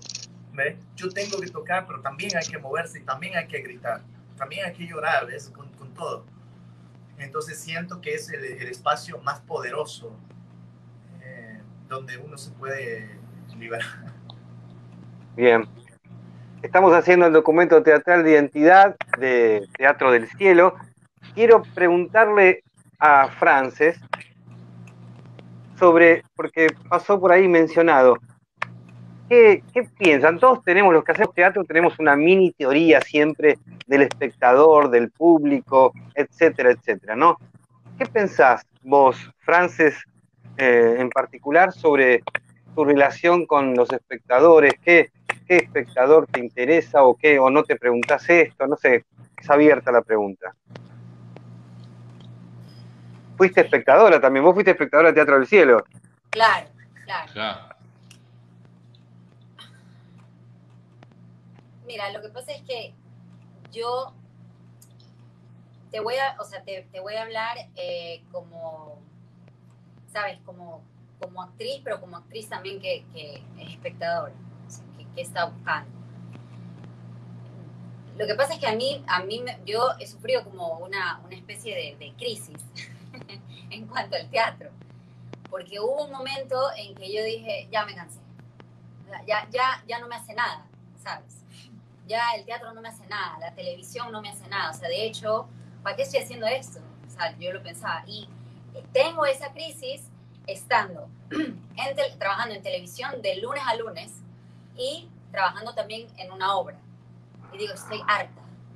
Detesto esto de aquí. No sé ni siquiera para qué lo hago. Y yo sentía, y se lo he comentado a Martín, que yo necesitaba algo más. Sea, que, que realmente yo estaba en una búsqueda mucho más profunda. Porque también inclusive lo que iba a ver ya no me gustaba. Entonces estaba en ambos lados. Entonces yo, yo creo eh, personalmente, y, te lo digo, que cuando voy a ver algo, quiero ver algo que me, que, me haga así, como dice Martín. Eso, eso, es, eso sí, eso es, eso es imitación de Martín. Em, pero es verdad, yo, yo, yo quería eso para mí, pero también quería verlo, ¿sabes? Entonces yo creo que obviamente de todas las crisis uno saca algo. Y antes de que yo regrese a Teatro del Cielo, eh, en el 2018, yo justamente voy, eh, voy a una escuela de teatro físico en New York. O sea, me, tomé dos semanas de la televisión, del teatro aquí, para irme, porque yo decía, necesito salir de aquí. O sea, necesito ir a ver otras cosas, necesito ir a mover el cuerpo, no sé. Porque si yo hubiese querido entrar a Teatro del Cielo, estando en la televisión o estando en el teatro, no iba a poder. O sea, no me lo iban a permitir, ¿sabes? Entonces dije, me tengo que ir. Y de hecho me fui, me fui como dos semanas, casi, no, dos semanas y media más o menos. Y estuve en esta escuela y fue así como un, o sea, dije, no sé qué voy a hacer cuando regrese a Guayaquil. No sé ni siquiera qué estoy haciendo aquí, pero sé que algo tiene que cambiar. Desde lo que veo y desde lo que yo empiezo a hacer como como artista, como humanista, como lo que sea, no sé, como alguien que se tiene que expresar, porque yo también siempre le, comento a Martín, yo ni siquiera considero que soy un artista, pero creo que soy una persona que necesita expresarse de alguna manera y encontré este camino para hacerlo. No sé si eso te respondió tu... Sí, sí, sí, por supuesto, por supuesto. Hay, eh, hay, un, comentario que hace Alejandro Jodorowsky cuando eh, creo que está inaugurando el, el, Festival de Acapulco, me parece, en, México, el Festival de Cine. Entonces dice, es muy triste cuando vemos películas y vemos películas y vemos películas y siguen las carteleras y todo es lo mismo. Por ejemplo, hoy en día estamos viendo películas de animación, pero ya como que nada nos sorprende. Sí, te ríes quizás, pero entonces Alejandro Jodorowsky decía, es muy triste cuando el espectador entra idiota y sale idiota. eh, con, claro, sus palabras así, bastante Jodorowsky, ¿ve? Eh, y, creo que sí, realmente más que ver una obra, siento que la cosa es vivir una experiencia que te, que te haga soñar, que te inspire para algo, o realmente te golpee fuertemente la conciencia. Sí, o sea, que realmente te, choque y que, que, te veas eh, eh, en un desequilibrio. Me parece que son importantes esos desequilibrios porque nos hacen pensar. Realmente es un espacio de, de, filosofía. Me animo a preguntarles esto y le paso a Alejandro, ya que eh, hablan de vivir una experiencia. ¿Qué obras de otros les, les, ha ocurrido esta situación? porque yo siempre pienso que la mejor obra es la de los otros. ¿sí? Entonces, ¿qué obra eh, recuerdan? A ver. Ya, eh, ¿tú? ¿Yo? A ver, te, voy a hablar desde mi posición de, de espectador. Soy, ya, ya me, me, convertí un poco mal espectador. Sí, no, ojo, no, perdón, no quiero, no quiero sonar así horrible, pero eh, soy, soy muy inquieto, ¿sabes? Soy así como, soy hiperactivo y esas cosas. Entonces, este, mm, sabe que, que yo estaba he estado en muchos festivales y he estado viendo las obras y eso, de pronto yo, yo vi un, un, un espectáculo esperando ver un espectáculo de mimo. De hecho, fue un espectáculo, una obra de Marceau que se suspendió. Y en lugar de, la presentación de Marceau, iban a traer un grupo suizo. Eh, de, de, resumo, costaba la entrada para ver a Marceau 100 dólares. Para ver al grupo suizo costaba 10. Entonces yo dije, bueno, esto va, va a ser un poquito, no sé, es el premio consuelo. Cuando entré a, a, a, a la obra, eh, no había música, no había una imagen humana, solo había como una, una funda de basura. Eh, estaba muy aburrido al principio, pero te juro que pasaron 10 minutos y estaba con lágrimas. Y lloraba con esa funda de basura que se iba a caer y se, se regresaba. Y de pronto estaba así, súper conmovido, con cajas, con pedazos de tela que se movían, y así conocí al grupo Mumensans de, de Suiza, que realmente, o sea, me, me, me, reflejaron la importancia de la actitud, más que este sistema aristotélico, dramatúrgico, en, en donde, ¿sabes? Solamente la actitud de los cuerpos. A veces solamente las telas vibran y sienten la decepción, tú sientes la tristeza, sientes la, eh, la, la fuerza del espíritu. Entonces, un espectáculo que no tiene una estructura convencional, solamente juego de actitudes y que yo terminé realmente conmovido, fue como, uff, para mí un, punto de giro en mi vida. Sí, el espectáculo de Moments, un, un show realmente y además muy emotivo. Bueno, no sé, Frances. A ver, este, lo que pasa es que yo creo que lo puedo dividir en, en, en diferentes cosas, ¿verdad? Eh, ya les hablé, les hablé de Cats, que fue lo primero que vi cuando era pequeña. Eh, luego algo más que me, que, o sea, que me impresionó así, digamos, ya vamos hacia la parte virtuosa, creo que fue Circo del Sol, la primera vez que vi Circo del Sol, fue como, wow, ¿qué es esto? Pero de ahí, o sea, de verdad no es porque esté Martín aquí, en serio, imaginemos que no existe ya, pero en serio Teatro del Cielo, o sea, la primera vez que veo Luna de Miel, y, este, y cuando vi una obra en New York, esto fue antes de yo venir acá, pero esto sí no es nada físico ni nada, y seguramente saben, eh, conocen al, al, dramaturgo, seguramente tú, este, Gabriel, lo conoces, eh, John Patrick Shanley, la obra Duda. Sí. La obra Duda. Bueno, esa yo la vi en Broadway, eh, la vi con una actriz fascinante, la vi tres veces. Eh, yo me leí, el, el, o sea, leí la obra antes y dije, bueno, quiero ir a verla, a ver si me dejan pues con la duda, así como me deja el libro. Y efectivamente, sí, la fui a ver tres veces porque me quedé así impresionada, me, me encantó, me encantó, me fascinó. O sea, ahí fue, podría decir que es como una, una vez que me he quedado así impactada con eh, el trabajo actoral. Sí, sí. Y, y con teatro Buenísimo. Con Janet. Con Janet, sí, con Janet, con Janet, con, con Amores, claro, porque yo, eh, digamos, viendo Amores soy un espectador, para mí es impresionante. O sea, el, el, trabajo de Janet es impresionante, impresionante. O sea, yo creo que entre Cherry Jones, que es la actriz que te digo que vi allá, y, y Janet, son dos actrices que a mí me han dejado así como, wow, o sea, no sé si deba ser actriz. capaz debería seguir haciendo cualquier otra cosa. Tengo que hacer otra cosa, está bien. Exacto. Es verdad, Janet, yo a, Janet la he visto y también es conmovedora. Ale. Sí, eh, hay algunos mensajes que vamos a, a leer antes que, que queden muy atrasados los comentarios de, que nos hace acá Sacha agrega, me hago cargo de lo que digo, no de lo que usted interprete, dice en relación a lo que dice el amigo. Eh, Joa Cannon dice, espero el próximo libro. Eh, bueno, la, ¿va, ¿va, a salir un próximo libro? ¿Qué, se está escribiendo, ¿qué pasa? Hay que estar en un festival, hay que ir a Uruguay. Extrañas el Río de la Plata.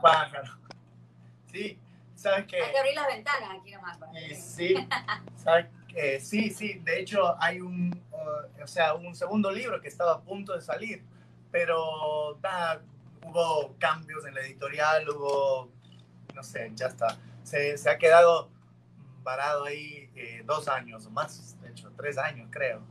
Sí, entonces, pero sí, sí, sí, la idea es sacar un nuevo libro, seguro, seguro.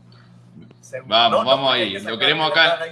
algo aquí, que hay que sacarlo. Lo queremos acá en Vicente López, ese libro, que llegue, que nos llegue a la ¿Quién Argentina. Y también nos, Sí, nos saluda. Para, para, Sí. para mostrarte el, el primer libro. Solo que tengo Dale. un short, ¿ves? Obvio. Tengo un saco solo de la cintura para arriba, pero para abajo tengo un short. Son las, las, las modas pandémicas. Acá hay muchos políticos que, que hacen esas cosas, que Sí, sí, se sí. ponen el corbatín y después no, nada más. Nada, te voy a mostrar. Mira el. Nada. Es el nuevo teatro. Yo pensé que decir, bueno, te voy a mostrar. Mira, este es el libro, este es el, el, el primer libro. Mira qué lo- bueno. Lo saqué en el 2015. ¿Se consigue en las librerías de Guayaquil, de Ecuador? No, no, por el, por el momento ahora está solo, solo con, con la compañía y eso. Entonces, las personas que, que, que lo desean Ah, bien. Ah, directamente con, con nosotros y todo.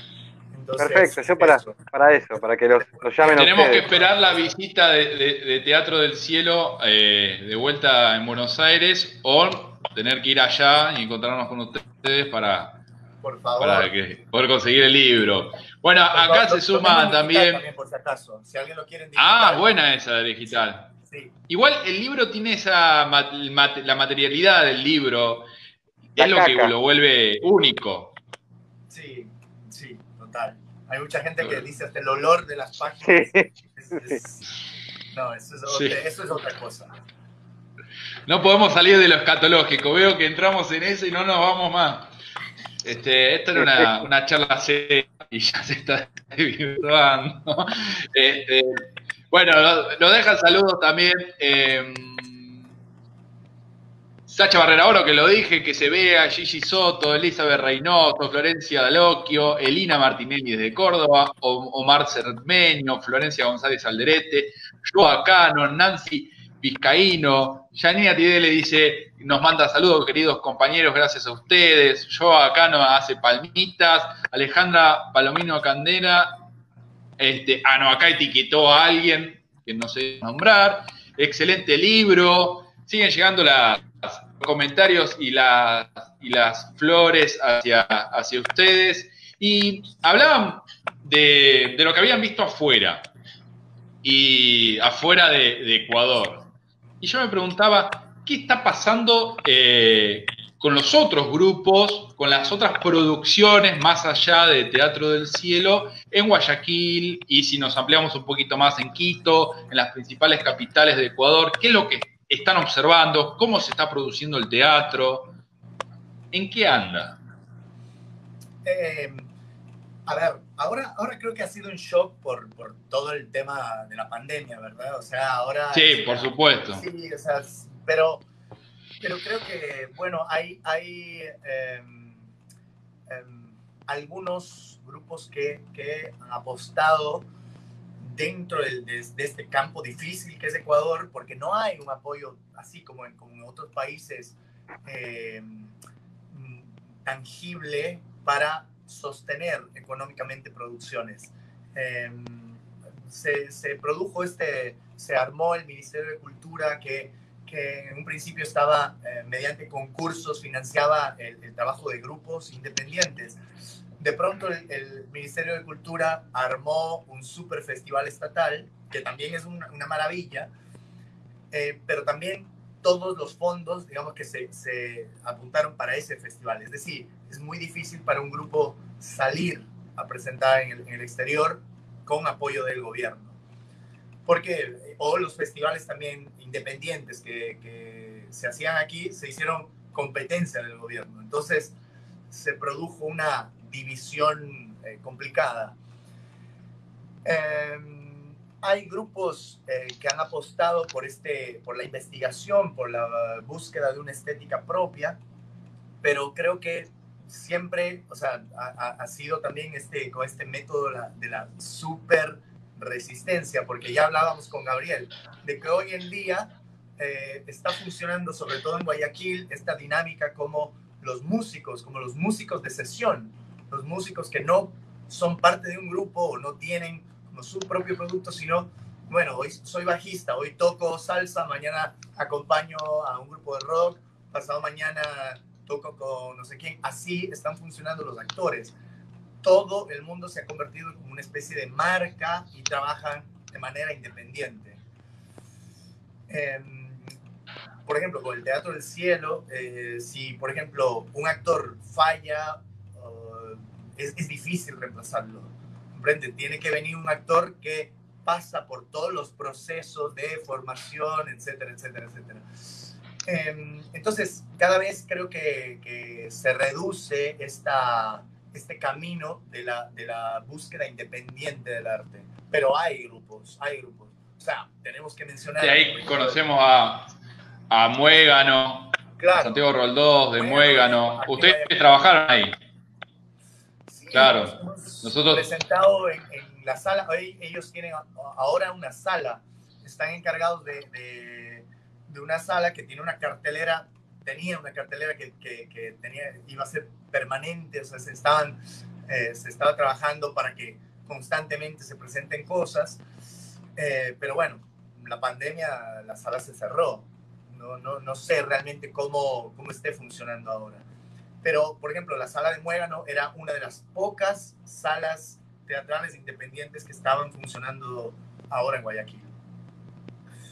Sí, uh, bueno, o de, o de, Quito, mencioné Contra el Viento, el grupo Mala Hierba, el grupo La Espada de Madera, eh, Cronopio, son, son digamos, eh, propuestas que nacen de una, dos personas que plantean una corriente y bueno, tienen integrantes de muchos años, de muchos años. ¿Y hay, hay vínculos entre los grupos de teatro o es como, como en cualquier familia, ¿no? Que, que aparece cada uno por, por su lado, ¿no? Porque a veces lo teatral o lo artístico eh, tiene como esa, vuelvo al término, ilusión, ¿no? Eh, sí. Ilusión humana, eh, que se encuentran, que nos encontramos, que, que generamos eh, historias juntos. ¿Cómo es?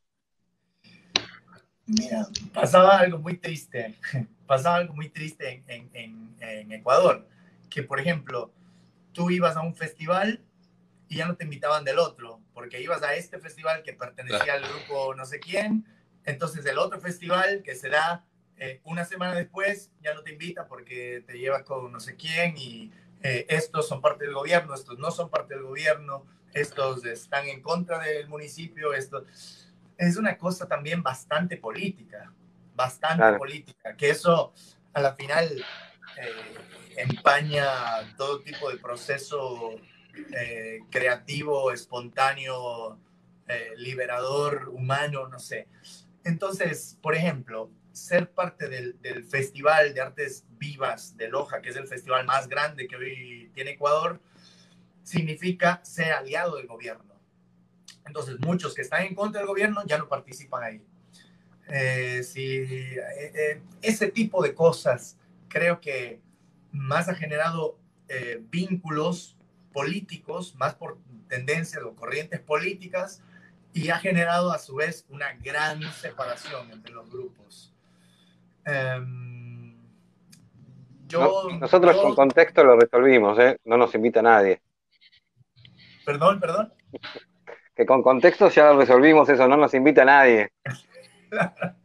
es como lo, los, la gente de Uruguay, también que se inventó el festival La Perimetral porque nadie claro. los invitaba. Ellos dicen, armamos este festival, nuestro propio festival, porque nadie nos quería invitar. Y sí, es un poco, un poco así. Yo, uh, como persona, trato de mantenerme al margen de todo eso. Y el grupo se, se ha mantenido así, como en las periferias de, de, de todo eso. No, no estamos casados con nadie, tampoco estamos peleados con nadie, ¿eh? a pesar de que han habido algunas circunstancias eh, de, no sé, o sea, de desacuerdos. desacuerdos, no les gusta de pronto la parte eh, creativa, no están de acuerdo en que algo se presente de esta forma, se monte de esta forma. Eso es normal, digo, todos, eh, si estamos en una palestra pública, estamos en el blanco de todos los dardos y todas las flores. Eso es normal. Pero tratamos de, de, no, de no, no estar en contra de nadie. Creo que, de hecho, eh, poco a poco el grupo también va aprendiendo a generar vínculos. Por ejemplo, ahora estamos a puertas de hacer una, una coproducción con un grupo de Colombia que se llama Los Pantolocos. Este, em, antes te podía decir que el grupo era súper hermético, estábamos muy enfocados en lo que queríamos, en lo que eh, desarrollábamos, pero creo que se llega a un punto en donde tenemos que fusionar y tenemos que aprender de, otras personas, de, mucha gente. Eso es natural. Em, em, desde marzo empezamos un, proyecto allá en Colombia, que es una coproducción de Los Pantolocos y el Teatro del Cielo. Y vamos a montar una obra que, que la monté en el 2015, donde estuvo Frances, que se llama Lautaro. Que también pueden ver algunos extractos ahí en, en, YouTube. Sí, se ve. Entonces, eh, vamos a armar con 15 actores colombianos. También hemos estado abriéndonos de esto el, año pasado, me parece que fue. el año pasado se montó la obra también en Mendoza, se montó la obra eh, La Casa en las Nubes con 20 actores eh, mendocinos. O sea, todas estas experiencias también de abrir el grupo, de compartir con nuevos actores, realmente es una, una riqueza. aprendes mucho, se aprende mucho. Ahí en la Casa de las Nubes era el, proyecto de, de, como de graduación, ¿no? De, era de la universidad. Trabajaste con la universidad, sí. Exactamente. Entonces fueron tres meses de montaje con personas que tienen un proceso distinto al que venimos trabajando con la compañía. Entonces, claro. tres meses... ¿Qué, qué, qué encontrás ahí en trabajar con grupo y trabajar con actores y actrices que vienen directamente con otra escuela, con otra técnica? Eh, en principio un reto, pero un reto maravilloso, porque creo que se extienden los recursos y se extienden las posibilidades de, de, lenguaje, también desde, viéndolo desde el lado pedagógico. Es increíble que en tan poco tiempo tengas que llegar a, a, un actor que tiene otra formación, que tiene otra visión de las cosas y cómo lograr fusionar sin que sea una imposición, sino una inspiración para ese actor. Es decir, a mí no me, a mí no me gusta dirigir eh, ordenando, pues tú haces esto porque ya, pues, yo, yo estoy al frente, sino realmente inspirar, que, que los actores hagan desde el deseo, desde el deseo, que se muevan desde el deseo, que, que generen el personaje y ejecuten la obra desde su propio deseo. Em, eh, entonces también es todo un, un, trabajo psicológico que hay que Ah, hay veces que eh, un mensaje se dice a una persona, pero realmente es para otra. Eh, hay que encontrar la manera de dirigir no al grupo, sino a este actor, porque dirigir a esta actriz es distinto. Estás esperando lo mismo, pero la manera de abordar este, este proceso es totalmente diferente. Entonces, sí, realmente encontrarse con un grupo mendocino, un grupo universitario, eh, sabes, te, topas con eh, muchas eh, cosas em, hermosísimas y muchos obstáculos también que hay que superar. Me parece que al segundo mes ya tuvimos un, rollo de que, querían hacer como un plantón, una especie de huelga, porque son, somos universitarios y somos revolucionarios y no sé qué. Entonces, lidiar con todas esas cosas también fue, fue interesante. Fue interesante mucho estrés, pero fue, fue lindísimo. La final eh, nos queremos mucho. O sea, yo siento que todos los elencos tarde o temprano se vuelven como una familia. Yo los llevo realmente como una familia. Fue muy linda la experiencia en Mendoza, de verdad. Por suerte en Mendoza para ese estrés hay mucho vino y muy buen vino, así que me imagino que, que, habrán aprovechado también esa situación, ¿no? De paso le mandamos, le mandamos un abrazo a Sacha Barrera del Oro, que nunca mandó los vinos que prometió, ¿no es cierto? Ale, un gran dramaturgo. Todo se arregla con un Malbec, todos. Pero nunca mandó, Sacha, nunca mandó. pero bueno, nunca mandó. Ya que estamos hablando de grupalidad, ¿me dejas, me hacer una pregunta sobre esta, esta cuestión de, la grupalidad? Ustedes, em, nosotros, bueno, en el, flyer pusimos eh, a Janet, a Martín, a Frances, a David. ¿Hay algún, algunos más integrantes de, la compañía Teatro del Cielo eh, ahí dando vueltas? No, hoy en día no.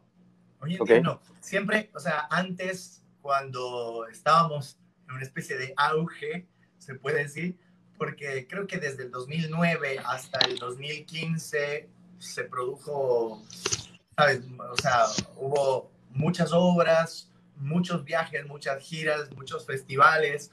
O sea, crecimos un montón eh, en cuanto a, personas vinculadas al grupo. También llegamos a ser de base ocho integrantes, viajamos a Europa, o sea, ha sido muy bueno todo.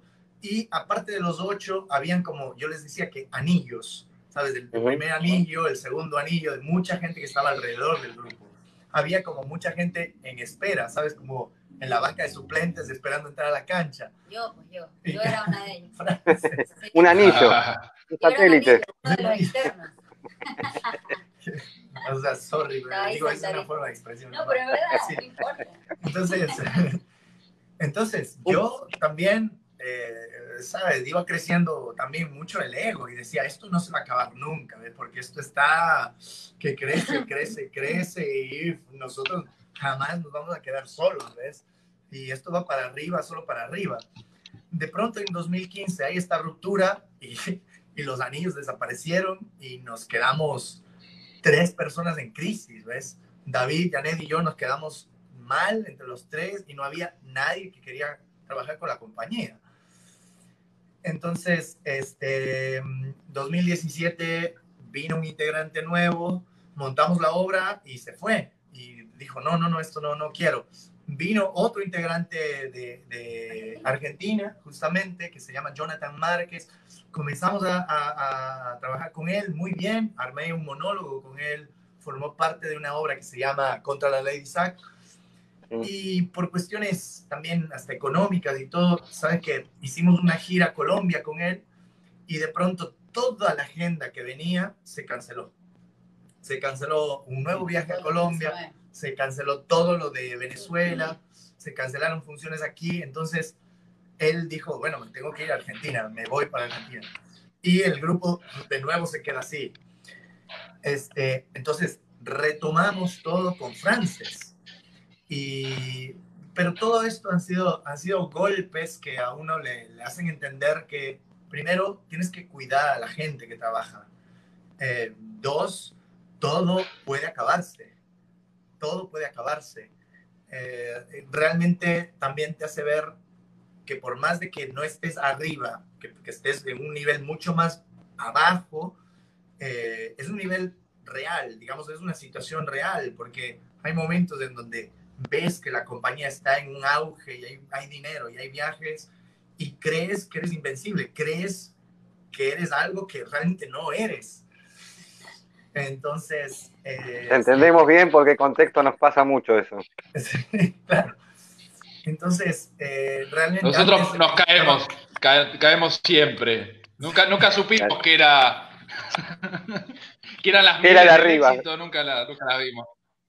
La primera vez que miramos al cielo es ahora que estamos con ustedes. claro. Bueno, pero lo miramos desde el mismo lugar, ¿no? Ojo, todos estamos mirando juntos al cielo y eso está bien. Está muy bien, está muy bien. Este, entonces, ahora sí lo siento realmente en la, en la piel cómo es financiar un, un, proceso. La última gira que hicimos a Colombia la hicimos a pulso. Antes teníamos el financiamiento de los gobiernos de los países que nos invitaban, hoteles, avión y eso. La última gira lo hicimos realmente a pulso, eh, reuniendo fondos y, durmiendo en casas de amigos. Entonces, este, ahora creo que estamos en una etapa bastante, o sea, mucho más cruda, mucho más humana y mucho más real. Somos cuatro, eh, pero estamos conectados con una, con una visión mucho más honesta, esto lo voy a decir para Alejandro. No me escuche nadie. Esto lo voy a decir para Alejandro solamente y para María Paula, compañía que está ahí en los controles. Creo que este es el momento para invitarlos a un congreso de teatro de contexto tipea, ya que aceptan vivir en casa de amigos y todo eso, ¿no? Son cuatro, Gaby, aparte, son cuatro. Antes, imagínate, antes eran ocho, era imposible. Sí, es imposible. imposible. No, no, no, no. Igual hay, uno que es muy intermitente, ese, ese en mi casa no lo quiero. El intermitente que va, porque ya veo que se me levanta la noche, me, molesta. ¿Le, han, mandado para que entre por el link o no, no le mandaron? Capaz que se quedó ahí ausente. ausente. Ya, está, ya fue. Muy bien. Martín, Frances, en, esa, en esa crisis, en esa caída que contaba, ¿cuándo y que volvieron, intentaban todo el tiempo y como que volvían a, tropezar. ¿Cuándo fue que se dieron cuenta de decir, bueno, ya estamos de vuelta andando? Ya estamos de vuelta, ahora sí, pudimos dar dos pasos seguidos. ¿Fue con una obra, con un proyecto?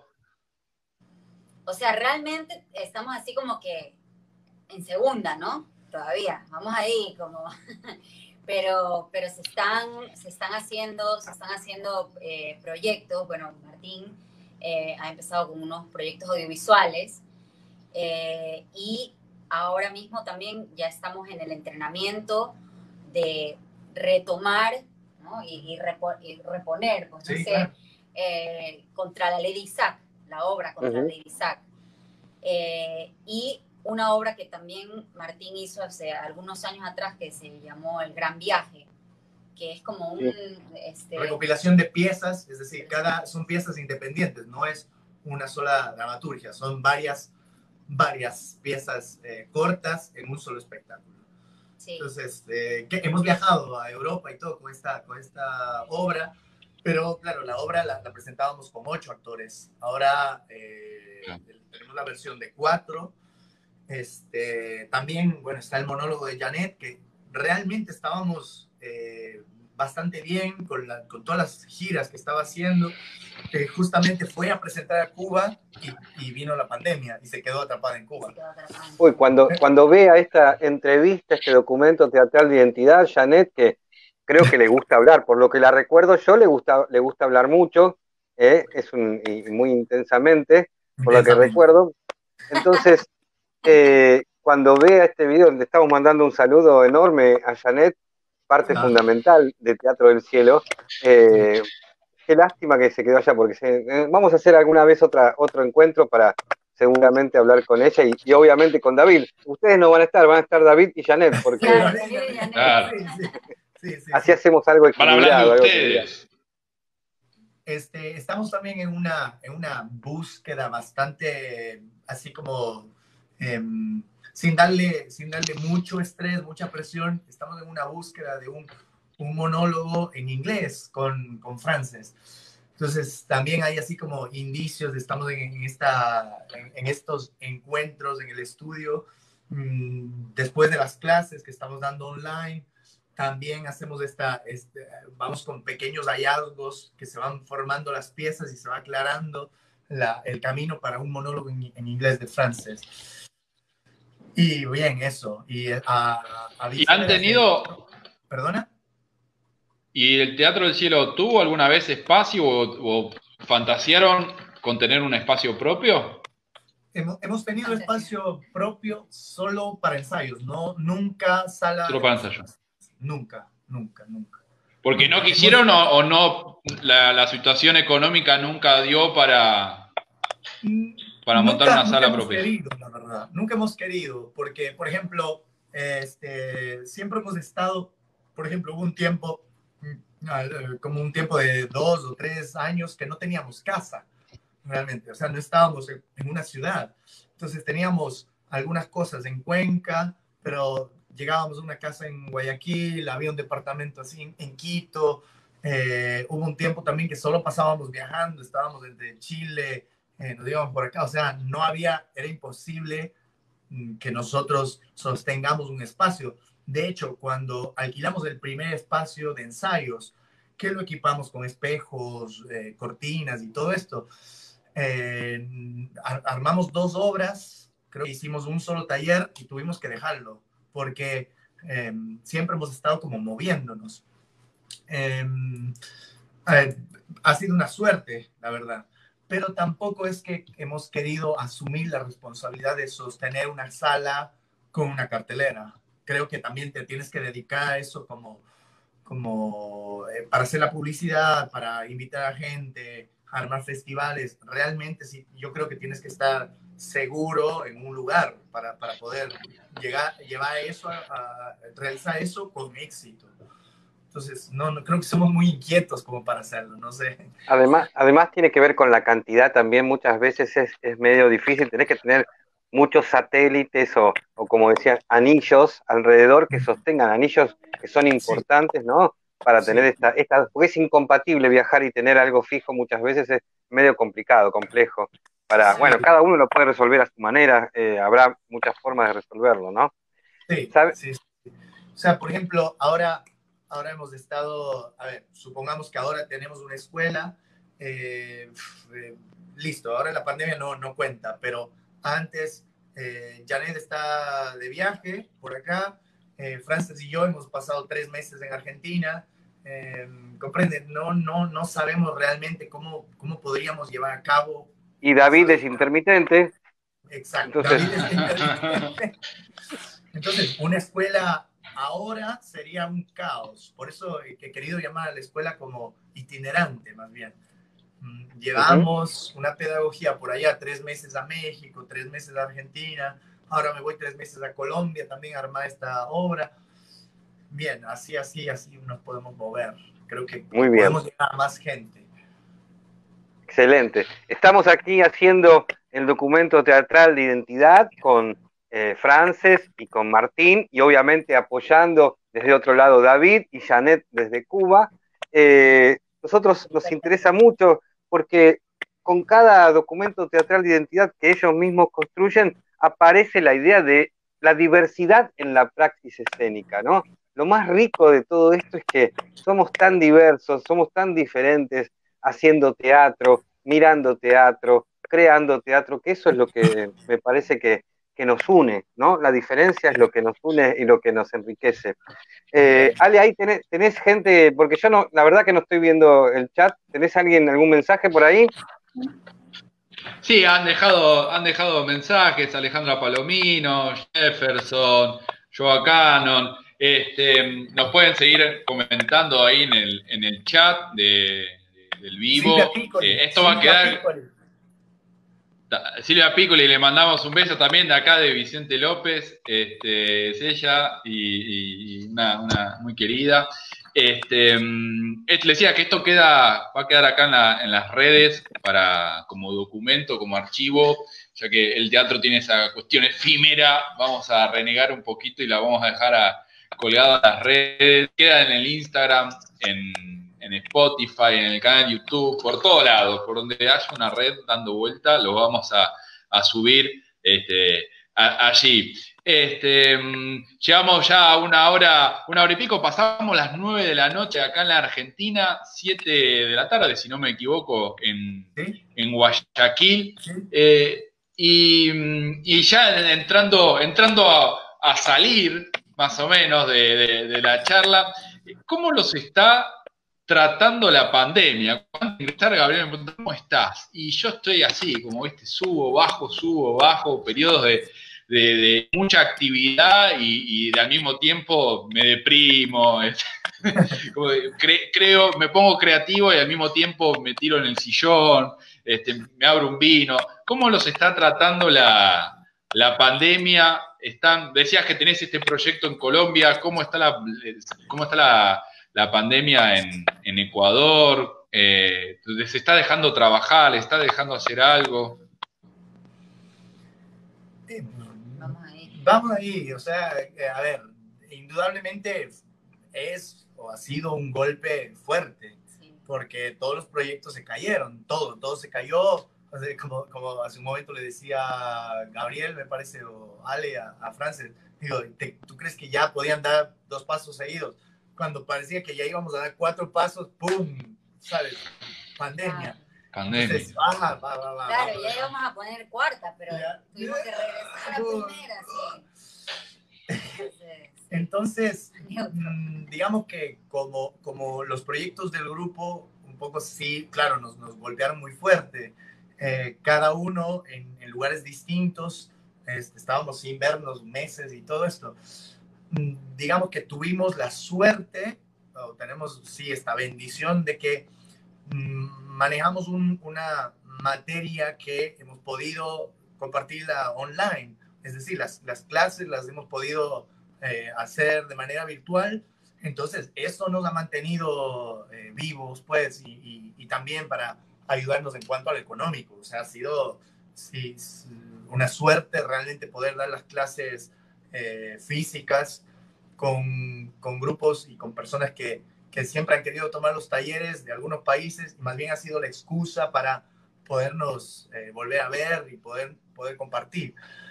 Ahora, pero en, en cuanto a las funciones y todo eso, chao, no, no, se, se cancelaron todas las, eh, las agendas, los, los viajes que teníamos para este año. Eh, y fue un golpe duro en un principio, porque ver que se cancela una cosa, pero tienes la esperanza de que los próximos meses sí se van a dar las otras cosas, y Claro. iban, se iban cayendo uno por uno.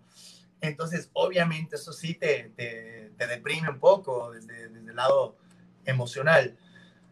Pero creo que, no sé, el ser humano es más fuerte que todos los problemas. Tenemos, nos- siempre nos adaptamos y buscamos la manera de sobrevivir en cualquier circunstancia. Así que em, veo que por más de que nos hemos caído, em, estamos ahí también para darnos la mano y también para dar la mano desde nuestro trabajo a muchas personas. Sí, o sea, hay- ha, ha habido personas que han dicho, lo mejor de esta pandemia ha sido que nos, podemos, nos pudimos encontrar. Claro. Entonces también ha sido como verle este lado positivo. Mm, Ahora, no sé cómo, cómo se va a retomar el teatro, no sé cómo va a retomar el, el- el ritmo de las salas, de las temporadas, no sé, realmente. Está lleno de efectos paradojales, ¿no? Esta pandemia Sí. nos constituye de manera paradojal y, y al teatro también, quizás, ¿no? Porque las salas hay, hay que quizás repensar el concepto de, de teatro en sala, hay que, hay que abrirse, quizás eh, se genere algo vinculado a la intemperie o alguna situación diferencial, ¿no? Esto previendo lo que está sucediendo en otras partes del mundo, ¿no? Que, que a veces anticipa esa cuestión, porque en Europa se abrieron y se volvieron a cerrar, o la- algunas salas, las salas pequeñas no hay, no se puede cumplir el distanciamiento, porque bueno, los que estamos acostumbrados a trabajar en salas no tan grandes, con muchas eh, butacas, es muy difícil, no podemos hacer un, espectáculo para dos personas, para tres personas, es, com- es complicado. ¿no? Ojo que ahora voy a preguntar, ahora voy a preguntar algo muy profundo, muy fuerte, ¿eh? así que les pido por favor que, que se, lo, que se lo tomen fuerte. Ustedes son cuatro, son cuatro, Sí. constituyen un grupo de cuatro. La pregunta sería la siguiente. ¿Quién es David Saavedra para el grupo? Uf, gosh, David. Eh, Mm, Mira, Sí. superimportante. no, no tenemos 40 años para resumirlo, pero no, no, digamos, no, no, dale, dale, ¿cómo vamos. No, no, no. perdón, perdón. no, no, está muy bien, está muy bien. O sea, Hizo yo- una pausa dramática, eh, Gaby. Sí, sí. Hizo una pausa Sí, dramática. perdón, perdón. generando tensión en el cuerpo. Pausa yo- breve e yo intensa. creo, yo creo que David es un elemento súper importante para el grupo. eh, y siempre lo hemos conversado con, con Martín. Porque, eh, o sea, a ver, tienes dos hombres y tienes dos mujeres en el grupo. Y, o sea, como mujeres, Janet y yo vamos a joder. O sea, vamos a joder, ¿sabes? Eh, que es así, ¿ya? Pero, pero tener a alguien como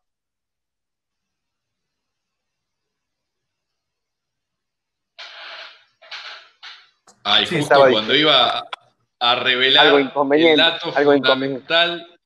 Sí, sí, sí, alguna interna. Este, bueno, los grupos son así, ¿no? Cuando uno iba a decir algo, yo creo que David ahí eh, intervino y, cortó el, todo el internet de, Ecuador directamente, de Ecuador. Eh, bueno, agradecemos también algunas preguntas que nos están dejando. Omar Cermeño, que, que ahora se las vamos a transmitir, preguntaba qué importancia tiene el movimiento en la transmisión de la emoción al espectador.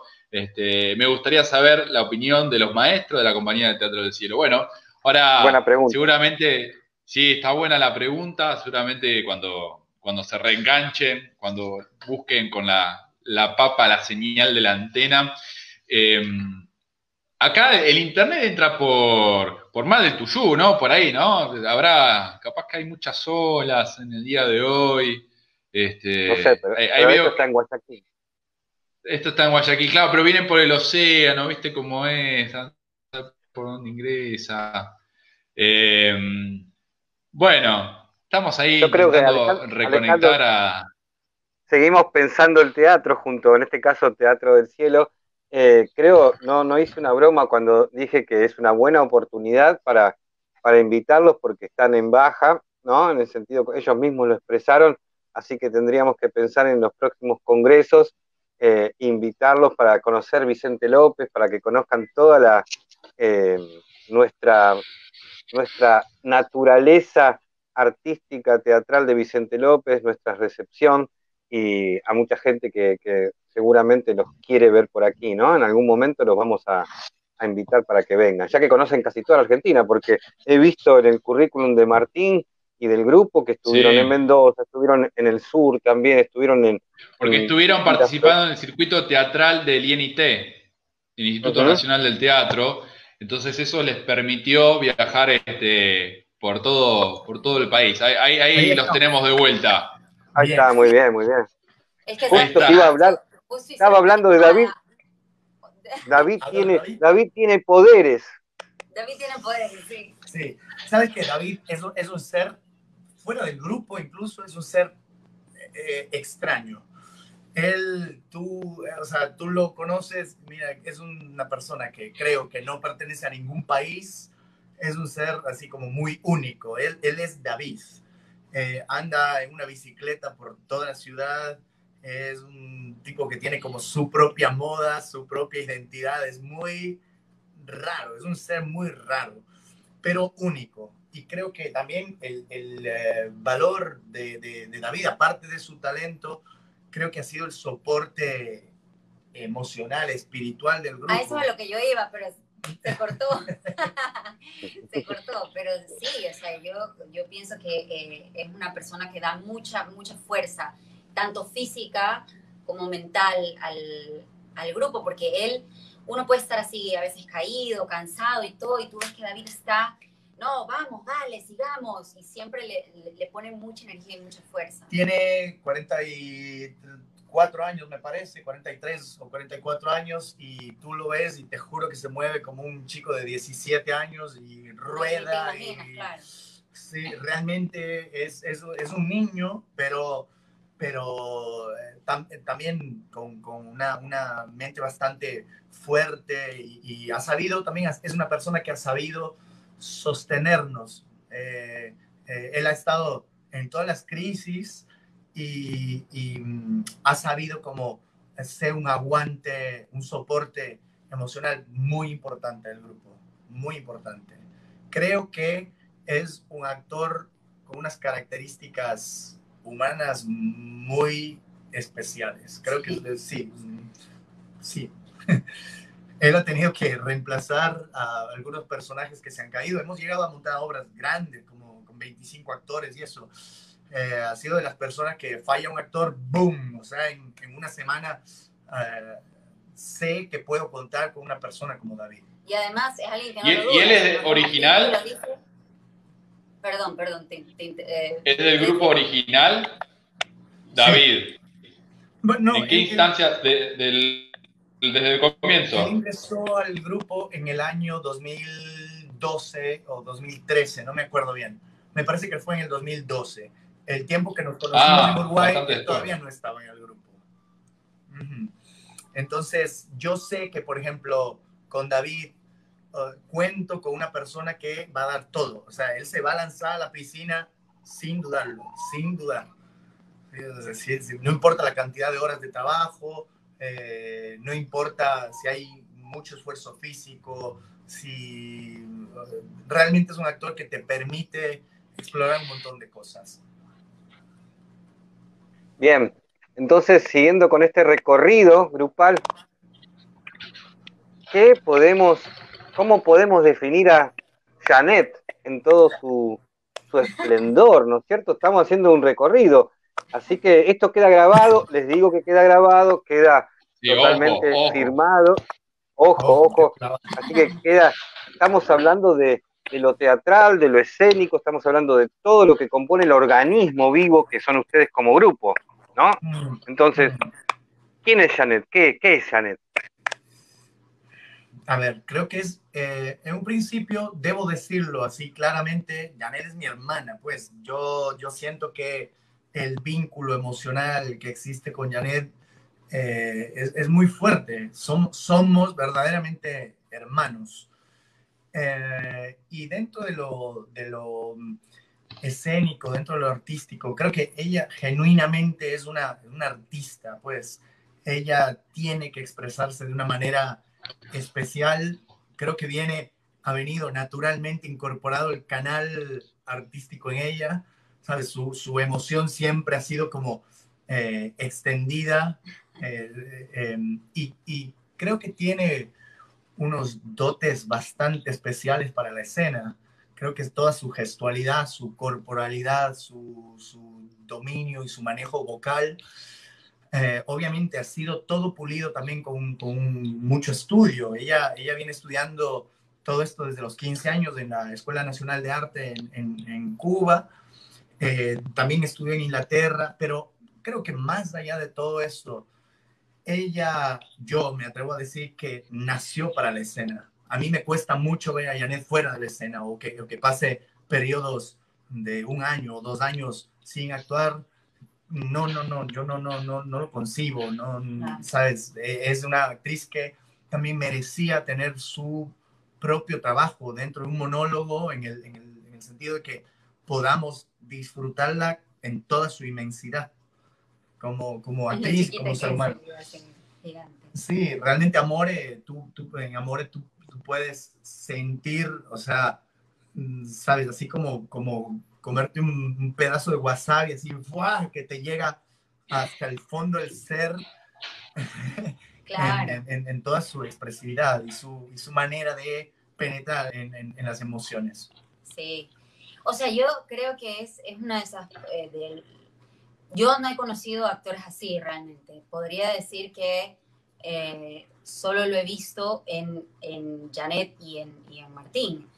Eh, que, y, Janet tiene esta particularidad que es chiquitita, ¿no? Es diminuta, es súper bajita, pero ella entra a escena y es como, o sea, te acapara, ¿sabes? Y te abraza, solo desde el momento en que entra. Tú estás así, persiguiéndola con la mirada. O sea, no puedes dejar de verla.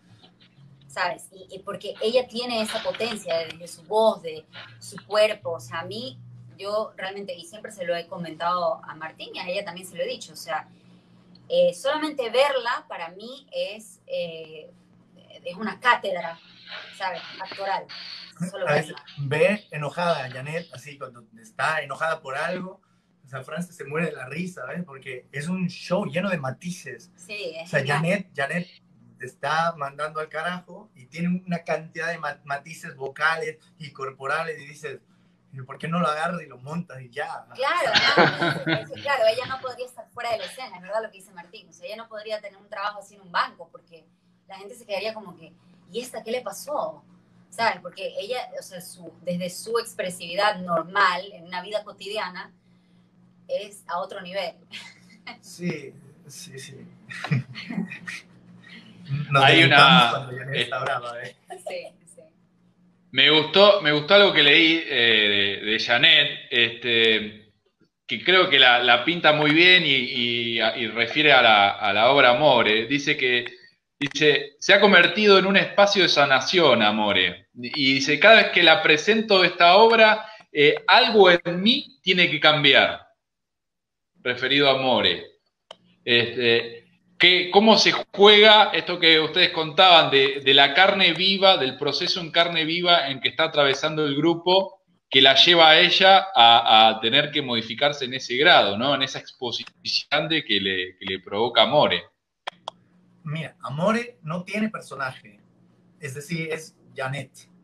Eh, Amore no tiene música, no tiene cambios de luz, ¿sí? Esa va en contra de todo lo que se ha venido trabajando con el grupo, porque sentí que todo tipo de artificialidad, ¿sabes? De, una, de una, de, em, todo lo que venga externo no, estorbaba.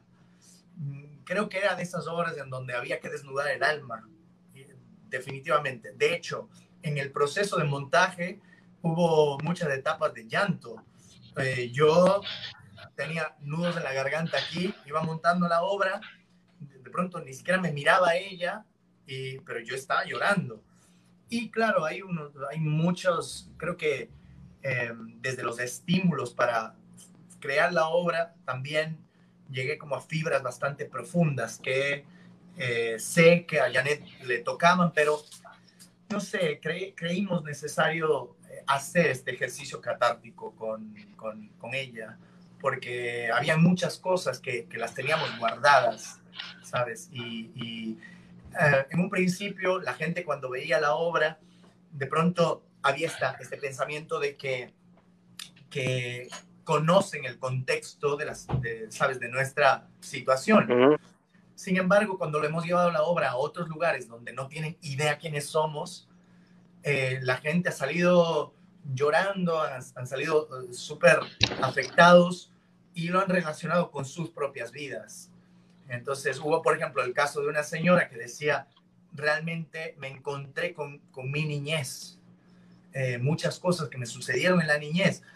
O sea, no tienen nada que ver con lo que nos pasó a y a mí, eh, pero relacionan, porque eh, eh, este tipo de amor, porque la obra habla sobre el amor, pero no desde una forma superficial, es decir, vemos todos los matices del amor desde un lado crudo también, y no solamente hablando del amor de una pareja como tal. Entonces, realmente en Amore, cada función es un, ¿sabes? Un desgarre, una cosa que mucha gente ha dicho, me da ganas de subir a escena para abrazarla, para saber si todo está bien realmente. Entonces hay un límite bastante fino entre estar frente a una obra de teatro o realmente estamos viendo a una mujer que está desnuda emocionalmente. Es, es, muy, lindo realmente. He sentido muchas cosas con Amore y, y me alegra mucho por Janet, la verdad. Muy bien. Seguimos recorriendo eh, junto a ustedes las personalidades. Nos faltan acá los dos integrantes que estamos, eh, que, se animaron a hacer este documento, porque me parece que los otros dos, con muchas excusas, han dejado, han dejado de lado el documento. Em, te pregunto, Martín, ¿qué, quién, cómo es Frances? Ay, Dios mío. Ahí, mano a mano. Si querés se puede retirar, se puede ir, si no, déjala. Si querés, se puede ir o puedes acercarte a, cámara. Tenemos unos audífonos gigantes, bueno, ya. A ver, este, creo, em, a ver, también eh, em, eh, estamos vinculados en, en, en en una relación sentimental muy fuerte con, con Frances, desde lo personal. Eh, pero creo que el vínculo con Frances se da incluso desde el 2015, en el año que yo eh, conozco a Frances.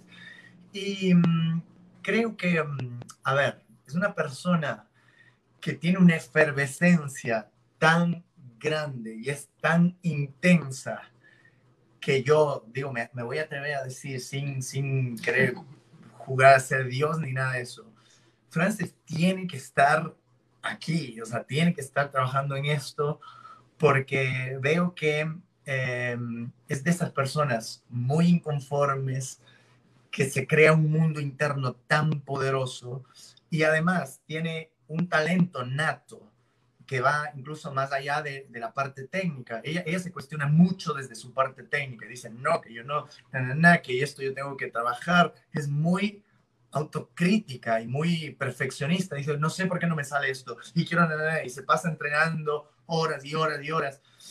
Y, y de pronto ella cuando hace un ejercicio, solo mira, mira lejos y dice, es que es este mundo interno que está saliendo a la luz que no hace falta que se haga un rol o se pare de manos ni nada de eso. Eh, creo que es una actriz muy poderosa, muy poderosa. Y pienso que es un ser humano bastante sensible y, con una vulnerabilidad también que siempre está a flor de piel. Pero lo, interesante y lo, y lo, que realmente me encanta de Frances es que está dispuesta a exponerlo, o sea, a, poner a la luz esa vulnerabilidad. Siempre estamos hablando de estos desequilibrios eh, emocionales, de estos desequilibrios humanos, y quizás por eso estamos juntos, porque yo también soy una persona súper blanda en, ese aspecto. Entonces, este, Esto queda mañana en el, en el, diario de Guayaquil. Somos dos desequilibrados. Queda mañana en el diario de Guayaquil. Dos desequilibrados. Sí, eh, y, y, me gusta porque no sé si sea el término adecuado, pero estaba loca, ¿ves? Está, está loca. En un sentido de, por ejemplo, viene el hijo de Francis y nos dice, mira la pistola de Legos. Y Francis y yo nos miramos, vamos a hacer un video. Sí, vamos a hacer el video y está dispuesta a hacerlo. Y no, no, este, entonces somos como un par de niños en ese aspecto. Creo que todos los miembros del grupo son este, los periféricos del, del, mundo, son como eh, super outsiders, em, y son súper vulnerables, todos los integrantes somos, pues, súper vulnerables. Eh, así que tenemos que, que, estar juntos. somos personas que no tenemos un título universitario, no tenemos tampoco así como eh, la cantidad de contactos o somos mm, personas tan mediáticas somos personas que, que, jugamos a hacerlo. Y me encanta eso porque el, grupo es muy humano en ese sentido. Bueno, entonces Francis desde que ha ingresado es todo un pain emocional, ¿ves? está siempre en, rollos y, y, hay una bipolaridad y eso. Pero me encanta que está dispuesta a todo, está dispuesta realmente a todo. Hace poco hicimos un video, por ejemplo, porque me, me, dediqué a, reunirme con ex compañeros del colegio y nos hicimos una banda de rock en este tiempo de la pandemia. Entonces, comenzamos a grabar rock y grabamos videos. Entonces digo, en este video quiero que salgas con un body. Y dice, ya, listo, listo, vamos, vamos con un body. Eh, entonces, eh, no lo duda en presentarse como una muñeca idiota que baila y es, y es precioso eso. Realmente es eh, un ser precioso y creo que aparte de eso, eh, tiene muchísima fuerza eh, actoral. Creo que es un talento nato también. Una, ella habla de Janet también de su presencia escénica. Realmente también tiene una, eh, presencia escénica muy fuerte. alguna vez estábamos haciendo ejercicios psicológicos. Dios mío, es, es, es, es muy fuerte lo que pueden hacer Janet y Frances juntas. Es súper intenso. Bien. Eh, Frances, te toca. Después les vamos a mandar un, email a, David y a, Janet para, para preguntarles quién es, qué es, cómo es eh, en el organismo grupal eh, Martín, pero te toca a vos definirlo, así que eh, hacete cargo. Quería que me vaya.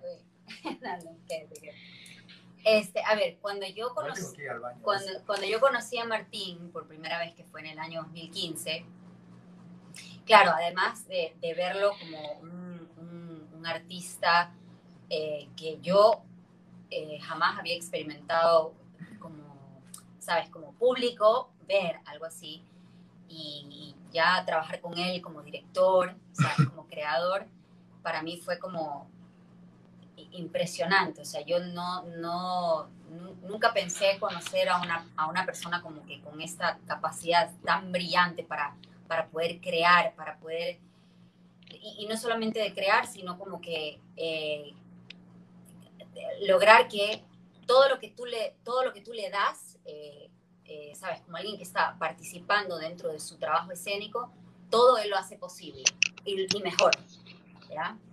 Entonces, en ese tiempo, claro, yo, yo lo veo así y un poco es como este, ¿sabes? Como cuando la alumna ve al, profesor así, ¿no? Más o menos así. Pero, claro, pero con mucho respeto, ¿no? Siempre, o sea, siempre con, mucho respeto y, bueno, también eh, con, mucho, con mucho respeto y mucho cariño hacia Janet también, porque en ese tiempo, eh, digamos, Janet y, Martín todavía estaban, juntos. Eh, pasaron, eh, digamos, como casi cuatro años y yo me vuelvo a reencontrar con Martín en el 2018. Fue una coincidencia, pero sí muy eh, eh, de la nada, salió de la nada, porque él me buscó a mí porque necesitaba a alguien que le dé clases de yoga. estaba porque, estaba, porque estaba mal de la espalda. Por problemas del grupo. Por problemas del grupo. Entonces, yo le dije, sí, claro, yo, yo, yo, doy clases, o sea, yo sigo dando clases. Entonces ahí... Acá no te creeríamos mucho, Martín, igual, ¿eh? Eso. Entonces yo ahí... Vamos, Martín. ¿Sabes cuántas veces me dolió la espalda, no? ¿Cuántas veces me dolió la espalda? Sí, Yo también. Para, para, que estoy llamando porque me duele la espalda, Martín. Dale, vamos.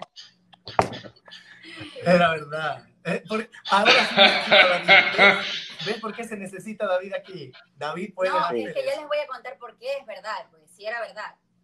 Me llama porque no se puede mover, literal, y me dice, necesito hacer algo. El doctor me ha recomendado que, que haga yoga y la única que yo conozco que hace yoga, o sea, la única conocida es School. Entonces yo le dije, bueno, listo. Y quedábamos así en diferentes fechas y él nunca podía, porque no se podía mover. O sea, literal no podía moverse de la cama, tenía puesto una faja, no sé qué. Entonces, en ese interín que él no se puede mover, empezamos a hablar y a conocernos ya como personas, digamos, fuera de la escena. Y de ahí me moví súper bien.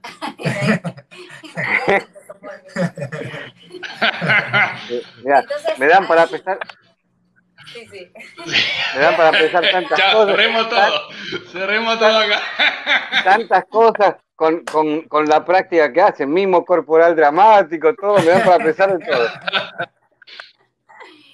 No, no, entonces ahí yo ya empecé a conocer realmente a la persona atrás de la escena, ¿no?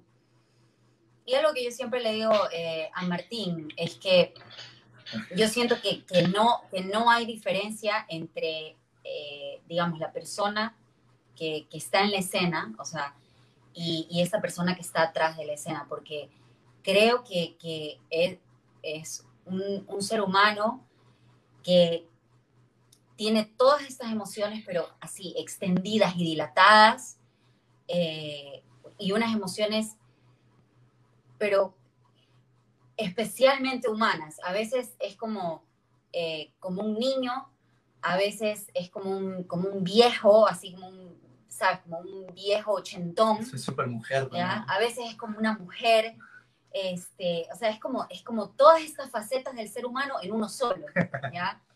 Pero, pero, pero, tiene, pero tiene una humanidad que es muy especial y que eso mismo que él hace, lo que tú ves en Luna de Miel, lo que, lo que ves en Contra Isaac, es Martín. O sea, no hay diferencia. Inclusive las cosas que tú puedas ver dentro de, de, sus obras, eh, frases, eh, oraciones, todo también es cómo piensa él. O sea, a veces él me dice cosas y yo digo, ¿qué? O sea, como que no lo entiendo. Pero es que así es como funciona su, su digamos, su cerebro. Es, eh, realmente es un creador que yo nunca antes he visto, brillante eh, en, en, todas sus maneras, en todas sus formas. Eh, cuida a, a cada integrante del grupo como si fuesen sus bebés y no solamente del grupo de Teatro del Cielo, te estoy hablando grupo con el que trabaja, grupo al que cuida, eh, desde la psicología, o sea, siempre se preocupa de que estén bien, de que, de que, de que se encuentren, de que encuentre una mejor manera de expresarse. O sea, te digo, yo le he dicho a Martín algunas veces, ay, yo lo hubiese mandado a la mierda ya, o sea, hasta yo me pongo más bravo, ¿sabes? Este, pero él tiene una paciencia y tiene una forma de hacerlo y así es él con, con, las personas, o sea, con las personas que llegan también eh, a su vida y también es muy entregado, eh, tan entregado y, tan dador que muchas veces estampa, ¿sabes? Este, contra una pared, así. Entonces yo creo que esa, esa, esa humanidad, esa grandeza que él tiene eh, como, como, persona, él tiene esta necesidad de, de, exponerla y yo creo que es bellísimo porque en todos los trabajos que él hace, tú la ves y, y, cada trabajo que puedes ver de, de Teatro del Cielo es, es, ver a Martín, es conocer una parte de, Martín, o sea, de Martín el hombre, de Martín el niño, de Martín la mujer, de Martín el viejo. Viejo insoportable.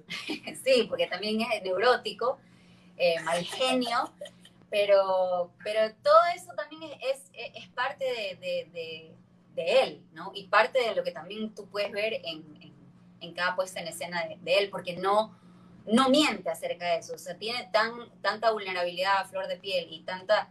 Eh, se presenta tal como es, ¿sabes?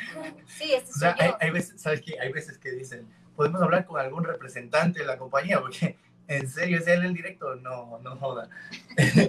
o sea, eh, Francis alguna vez le dice, no sé, pues, o sea, eh, con el hijo de Francis encontramos una cucaracha muerta y comenzamos a declararle nuestro amor a la cucaracha y nos comenzamos a pelear, eh, él y yo, por el amor de la cucaracha. ¿Ve? Entonces, se producen como algunas escenas que yo digo, es maravilloso hacerlo, es maravilloso hacerlo. Pero claro, digo, no sé, pues, porque alguien que dice, espérate, está cerca a los 40 años, ¿por qué lo hace? ¿Ves? No, no, eso está muy mal. Eso está muy mal, pero eh, digamos que escénicamente podría estar muy bien justificado. No, pero también está bien, está bien también en la vida, está bien tomarse esa, oh, esos caminos, esos caminos son fundamentales para no caer en la locura, en la otra locura. Eh, Ale, vos tenías una pregunta que habían hecho por ahí que hay una, Dale, este, Omar Cermeño preguntó, eh, ¿qué importancia tiene el movimiento en la transmisión de la emoción al espectador? Dice, me gustaría saber la opinión de los maestros de la compañía Teatro del Cielo. El maestro. te puedo decir que hay una diferencia entre el gesto y la actitud. El gesto es pequeño, superficial y es un contacto con el exterior. La actitud es grande, es profunda y es la conexión con el interior, viene desde el interior. Nosotros podemos hacer muchos gestos para mostrar o describir ciertas acciones, ¿verdad? Eh, sonreímos, saludamos, qué sé yo. Pero la actitud se refleja a través de la velocidad, la intención muscular, la distancia entre los cuerpos. Eh, yo puedo decirte, ejemplo, es solo un ejemplo. Yo amo a Frances, amo a Frances, pero Frances siempre está a mis espaldas y yo le estoy tapando. ¿Ve? Y ella me, me, me, dice algo, espérate un momentito. Y eh, yo tengo una actitud que revela la real relación que puede haber entre Frances y yo. ¿Comprendes? Entonces, creo que eh, dentro del movimiento, más que lo que se hace es cómo se hace. No importa si te dan un regalo, sino cómo te dan el regalo. De hecho, darte un regalo, incluso de algo que te guste, puede ser un insulto. ¿Sí? Entonces creo que eh, dentro del movimiento, tú puedes captar no tanto desde la acción misma, sino la forma como se realiza esa acción o la actitud cómo se realiza esa acción. Entonces, el movimiento revela estas cosas bien profundas, la emoción muy profunda o el pensamiento profundo. Entonces, repito, se revela a través de la intención muscular, de la distancia, la velocidad y la postura. Hay veces que no hace falta que te diga alguien estoy triste, porque tú sientes que está triste a través de su postura y esos eh, elementos que te digo. Entonces es muy importante, sí, el movimiento revela un montón de cosas. La música también es actitud.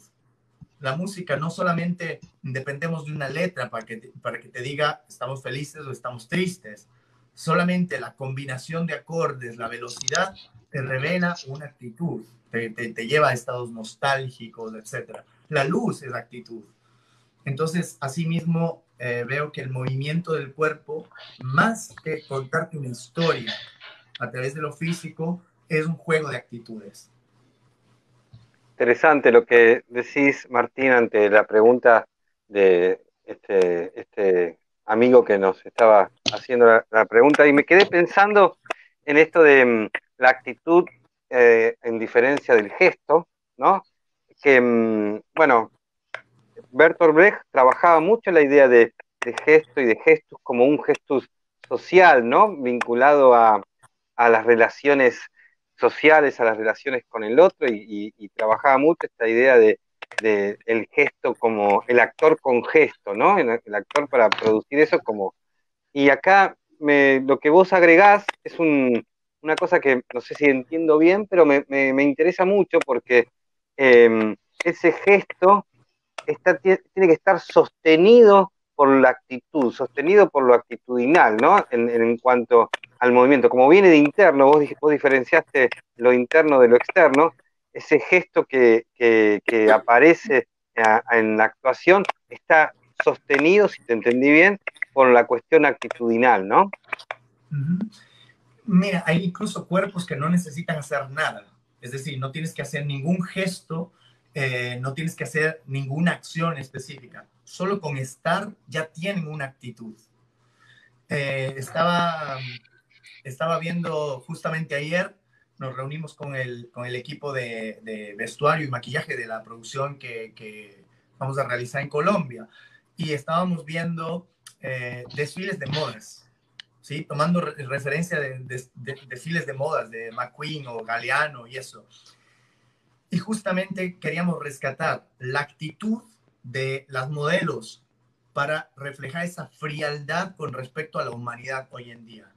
Todo, es, todo esto que abraza a la humanidad de una forma fría, vemos todo, tanta elegancia y tanta moda y tanta tecnología, pero que cada vez eh, esconden más la verdadera humanidad. Entonces veíamos un desfile de modas bastante peculiar, que solo una modelo estaba parada, ¿sí? Y a ella le iban poniendo muchas prendas de ropa hasta que llegaba la ropa a, cubrirle eh, gran parte del rostro y la cabeza. Unas sombreras grandes, decoraciones y eso.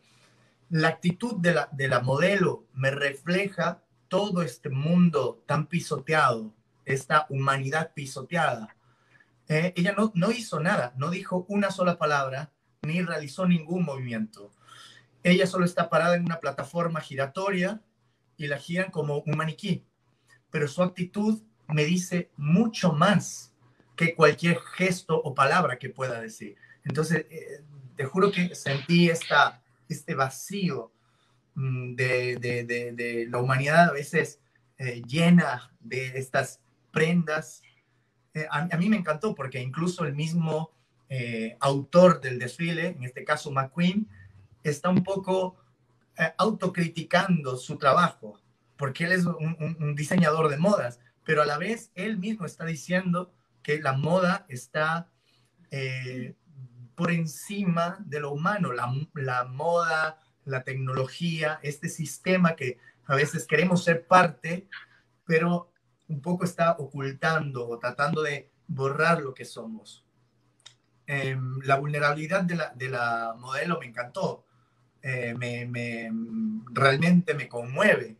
No sé si es que quiero comprar ropa o quiero echarme a, llorar por lo que está pasando. No lo sé.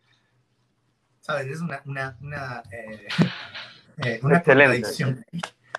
Excelente pensar eh, desde lo actitudinal, ¿no? Como a veces sin, sin mover, como vos decís, sin gestos, sin, sin ninguna gesticulación o gestualidad, ya eh, entreviendo ¿no? la actitud eh, nos puede transmitir todo eso. Muy, muy, muy interesante lo que planteas. Em, estamos a punto de, dar la vuelta y de cerrar este documento teatral de identidad, ¿no es cierto, Alejandro? Ya nos están mirando ellos a ver cuándo vamos a comer, me quiero ir al baño, quiero comer. Sí, porque el hijo, ¿Eh? el hijo de Frances quiere comer, allá ya van a las nueve. Siempre. Llevamos, Siempre. Llevamos dos horas cuarenta y cinco. La gente va a decir, ¿cómo dos horas cuarenta y cinco de charla? Si ahí dice menos, ahí dice, me estás robando una hora. No, bueno, sucede que en el medio hubo una reconexión, hubo un, reenganche, entonces un intervalo, y claro, hicimos intervalo, fuimos eh, al toilet, volvimos con unos, unas cositas para comer este, y tomar, y, bueno, y continuamos. Entonces ya llevamos dos horas 45 hermosas que, que van a quedar colgadas en las redes. Este, Omar Cermeño agradece la, respuesta a la pregunta que él, que él realizó sobre el movimiento. Eh, nosotros agradecemos su, pregunta y su participación. Cintia Sánchez eh, refiere sobre, sobre Janet, dice que, tiene una fuerza impresionante, Janet Gómez. Este, era un poco cuando veníamos hablando de cómo es cada, cómo es cada uno.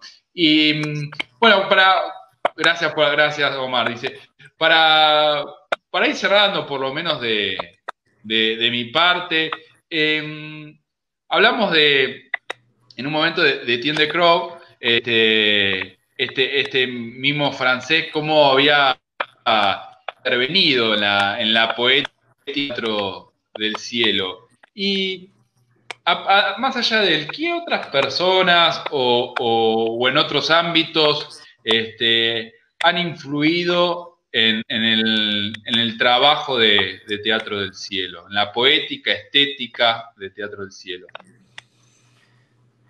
Este, mira, creo que, creo que es, eh, uno hace un juicio este, sintético, esto, eh, no solamente se ven las cosas que existen, sino realizar este juicio sintético es tomar de aquí, de aquí, de aquí, incluso de elementos que no tienen nada que ver con la escena. Por ejemplo, para estudiar dirección escénica, mm, voy a ver los directores técnicos en el fútbol o directores de orquesta, o, ¿sabes? Porque eh, quizás puedes tener una, una, visión mucho más profunda en cosas que no tienen nada que ver con tu campo. Em, este, entonces, alguna vez me preguntaron si, si me interesa hacer cine. Entonces yo les había dicho que si es que yo realmente hago cine, quisiera agarrar el manejo de elementos de Jackie Chan, el simbolismo de Jodorowsky, el, manejo del ritmo de Hitchcock, este, la ironía de Almodóvar, la dulzura de Chaplin, este, así como de, todo, ¿ves? Em, a mí me encanta el trabajo que hizo The Crew, obviamente es un trabajo invaluable en cuanto a, a, lo técnico, también el repertorio eh, es un gran eh, nutriente, pero igual yo no soy de crew y no, y no pretendo serlo y no quiero este, solo presentar el repertorio de The Crew, yo lo uso como un elemento pedagógico. Creo que si The Crew también ve una obra montada en el Teatro del Cielo, se vuelve a morir y dice, qué desgracia ha sucedido con, con lo que yo Entonces, digo, hay una influencia de, de Crew, de Marceau, de Steve Wayson. Ahora estoy dando mucho, mucho valor a, maestros, autores que he conocido o que los he estudiado antes. Este, me gusta mucho el trabajo de Bertolt Brecht, me gusta mucho la poética de Antonin Artaud, me gusta mucho la filosofía con respecto a lo escénico, lo religioso, lo espiritual de Grotowski. Este, obviamente el trabajo de, de Stanislavski también yo, yo creo que llega un momento en donde eh, hay veces que incluso uno puede criticar y decir esto no, pero llega a, cierto punto en donde eh, descubres que mm, les criticabas a algunas personas porque realmente no entendías lo que, lo que, lo que era. Entonces hay, hay cosas que yo de pronto descubro y digo, ah, pero esto, esto ya fue descubierto, desarrollado hace cientos de años.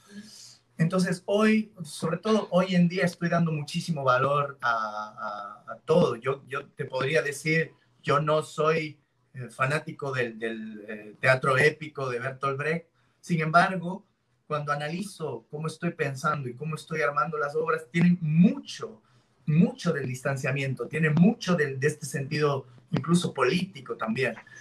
Em, creo que creo que hay así como una, una influencia de, incluso de la cocina, los deportes, el, eh, no sé, las películas, mm, El hijo de Francis, o sea, viene de todas partes, realmente de todas partes. O sea, estamos, por ejemplo, peleándonos por el amor de una cucaracha, eh, también puede ser tranquilamente, lo puedes leer como una cosa maravillosa en un libro de Ionesco, no lo sé, comprende. Entonces, creo que es muchas, muchas cosas son las que eh, tienen una influencia.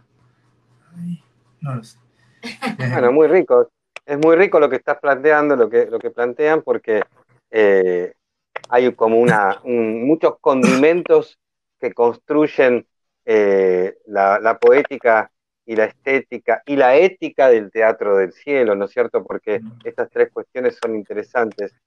Em, nos estamos, estamos cerrando esto, este documento, este archivo, es fundamental, va a quedar eh, en las redes, va a quedar también en Spotify, vamos a, eh, pueden volver cuantas veces quieran. Conocimos a, un grupo excepcional, una compañía excepcional. Este es un puente, este es el inicio de una nueva relación, digamos. Nosotros tenemos como excusa este DTI o de documento teatral de identidad con contexto en vivo, como una excusa para volver a generar las redes porque el teatro es eso, es redes, es encuentro, es eh, permanencia, búsqueda del otro. Pero a mí me interesa en dos palabritas que cada uno de ustedes, obviamente David me lo va a mandar por email y eh, Janet también, me digan qué es el teatro. Así como instintivo, primigenio, no, no, ¿qué es? Solo en dos palabritas. 10 también. Te, puedo decir algo justamente porque le estaba pensando cuando tú lo mencionabas. Creo que es eh, un efecto, porque el teatro sigue incluso aquí. O sea, cuando tú decías, es esto, es unión, es comunión. Creo que eh, simplemente es un, un efecto, una causalidad, perdón, no, una, un efecto eh, de, todo lo que pensamos y sentimos. Creo que es la vida, pues, y boom. Eh, puedo decir vida y comunión. Vida y comunión, sí. Sí. Eh, como un espacio para, para, soñar, para permitir, o sea, para permitirte experimentar, sí, experimentar el ser, la magia del ser. Mm. Creo, sí. Bien. Bueno, Ahora viene el momento más importante. Eh, Alejandro, ¿lo presentás vos? ¿El auspicio? No, no es Sí, por supuesto. Quiero, quiero, no quiero dejar pasar eh, un comentario porque insistimos tanto para que nos escriban y cuando se animan a hacerlo. sí, vamos, escriban, escriban. Qué, qué bueno pensar a la actitud como la responsable de transmitir lo auténtico de uno o de una, dice ella, dice al menos así lo, lo entendí, eh, como también de las buenas obras, de las buenas charlas, salimos distintos a como entramos, dice. Gracias por esta charla, por este rato. Ahí agradece este, Florencia Daloquio, le mandamos también un, beso grande. Es una seguidora, Florencia, es una seguidora permanente, ¿eh? le agradecemos mucho. Bueno. Sí, sí, sí, sí. Este, ya, ya, ya tenemos ahí nuestro, nuestro, nuestra banda de aguante de todos los viernes. Como, como Frances Martín, este es un, documento. Eh, acá ya viene a cara de perro esta situación, que es. Acá hay que firmarlo, hay que avalarlo. Este, entonces, Gabriel va, va a hacer su, pase de magia. Te lo pido hoy, Gabriel, puede ser este, con acción eh, dramática de mimo, puede ser.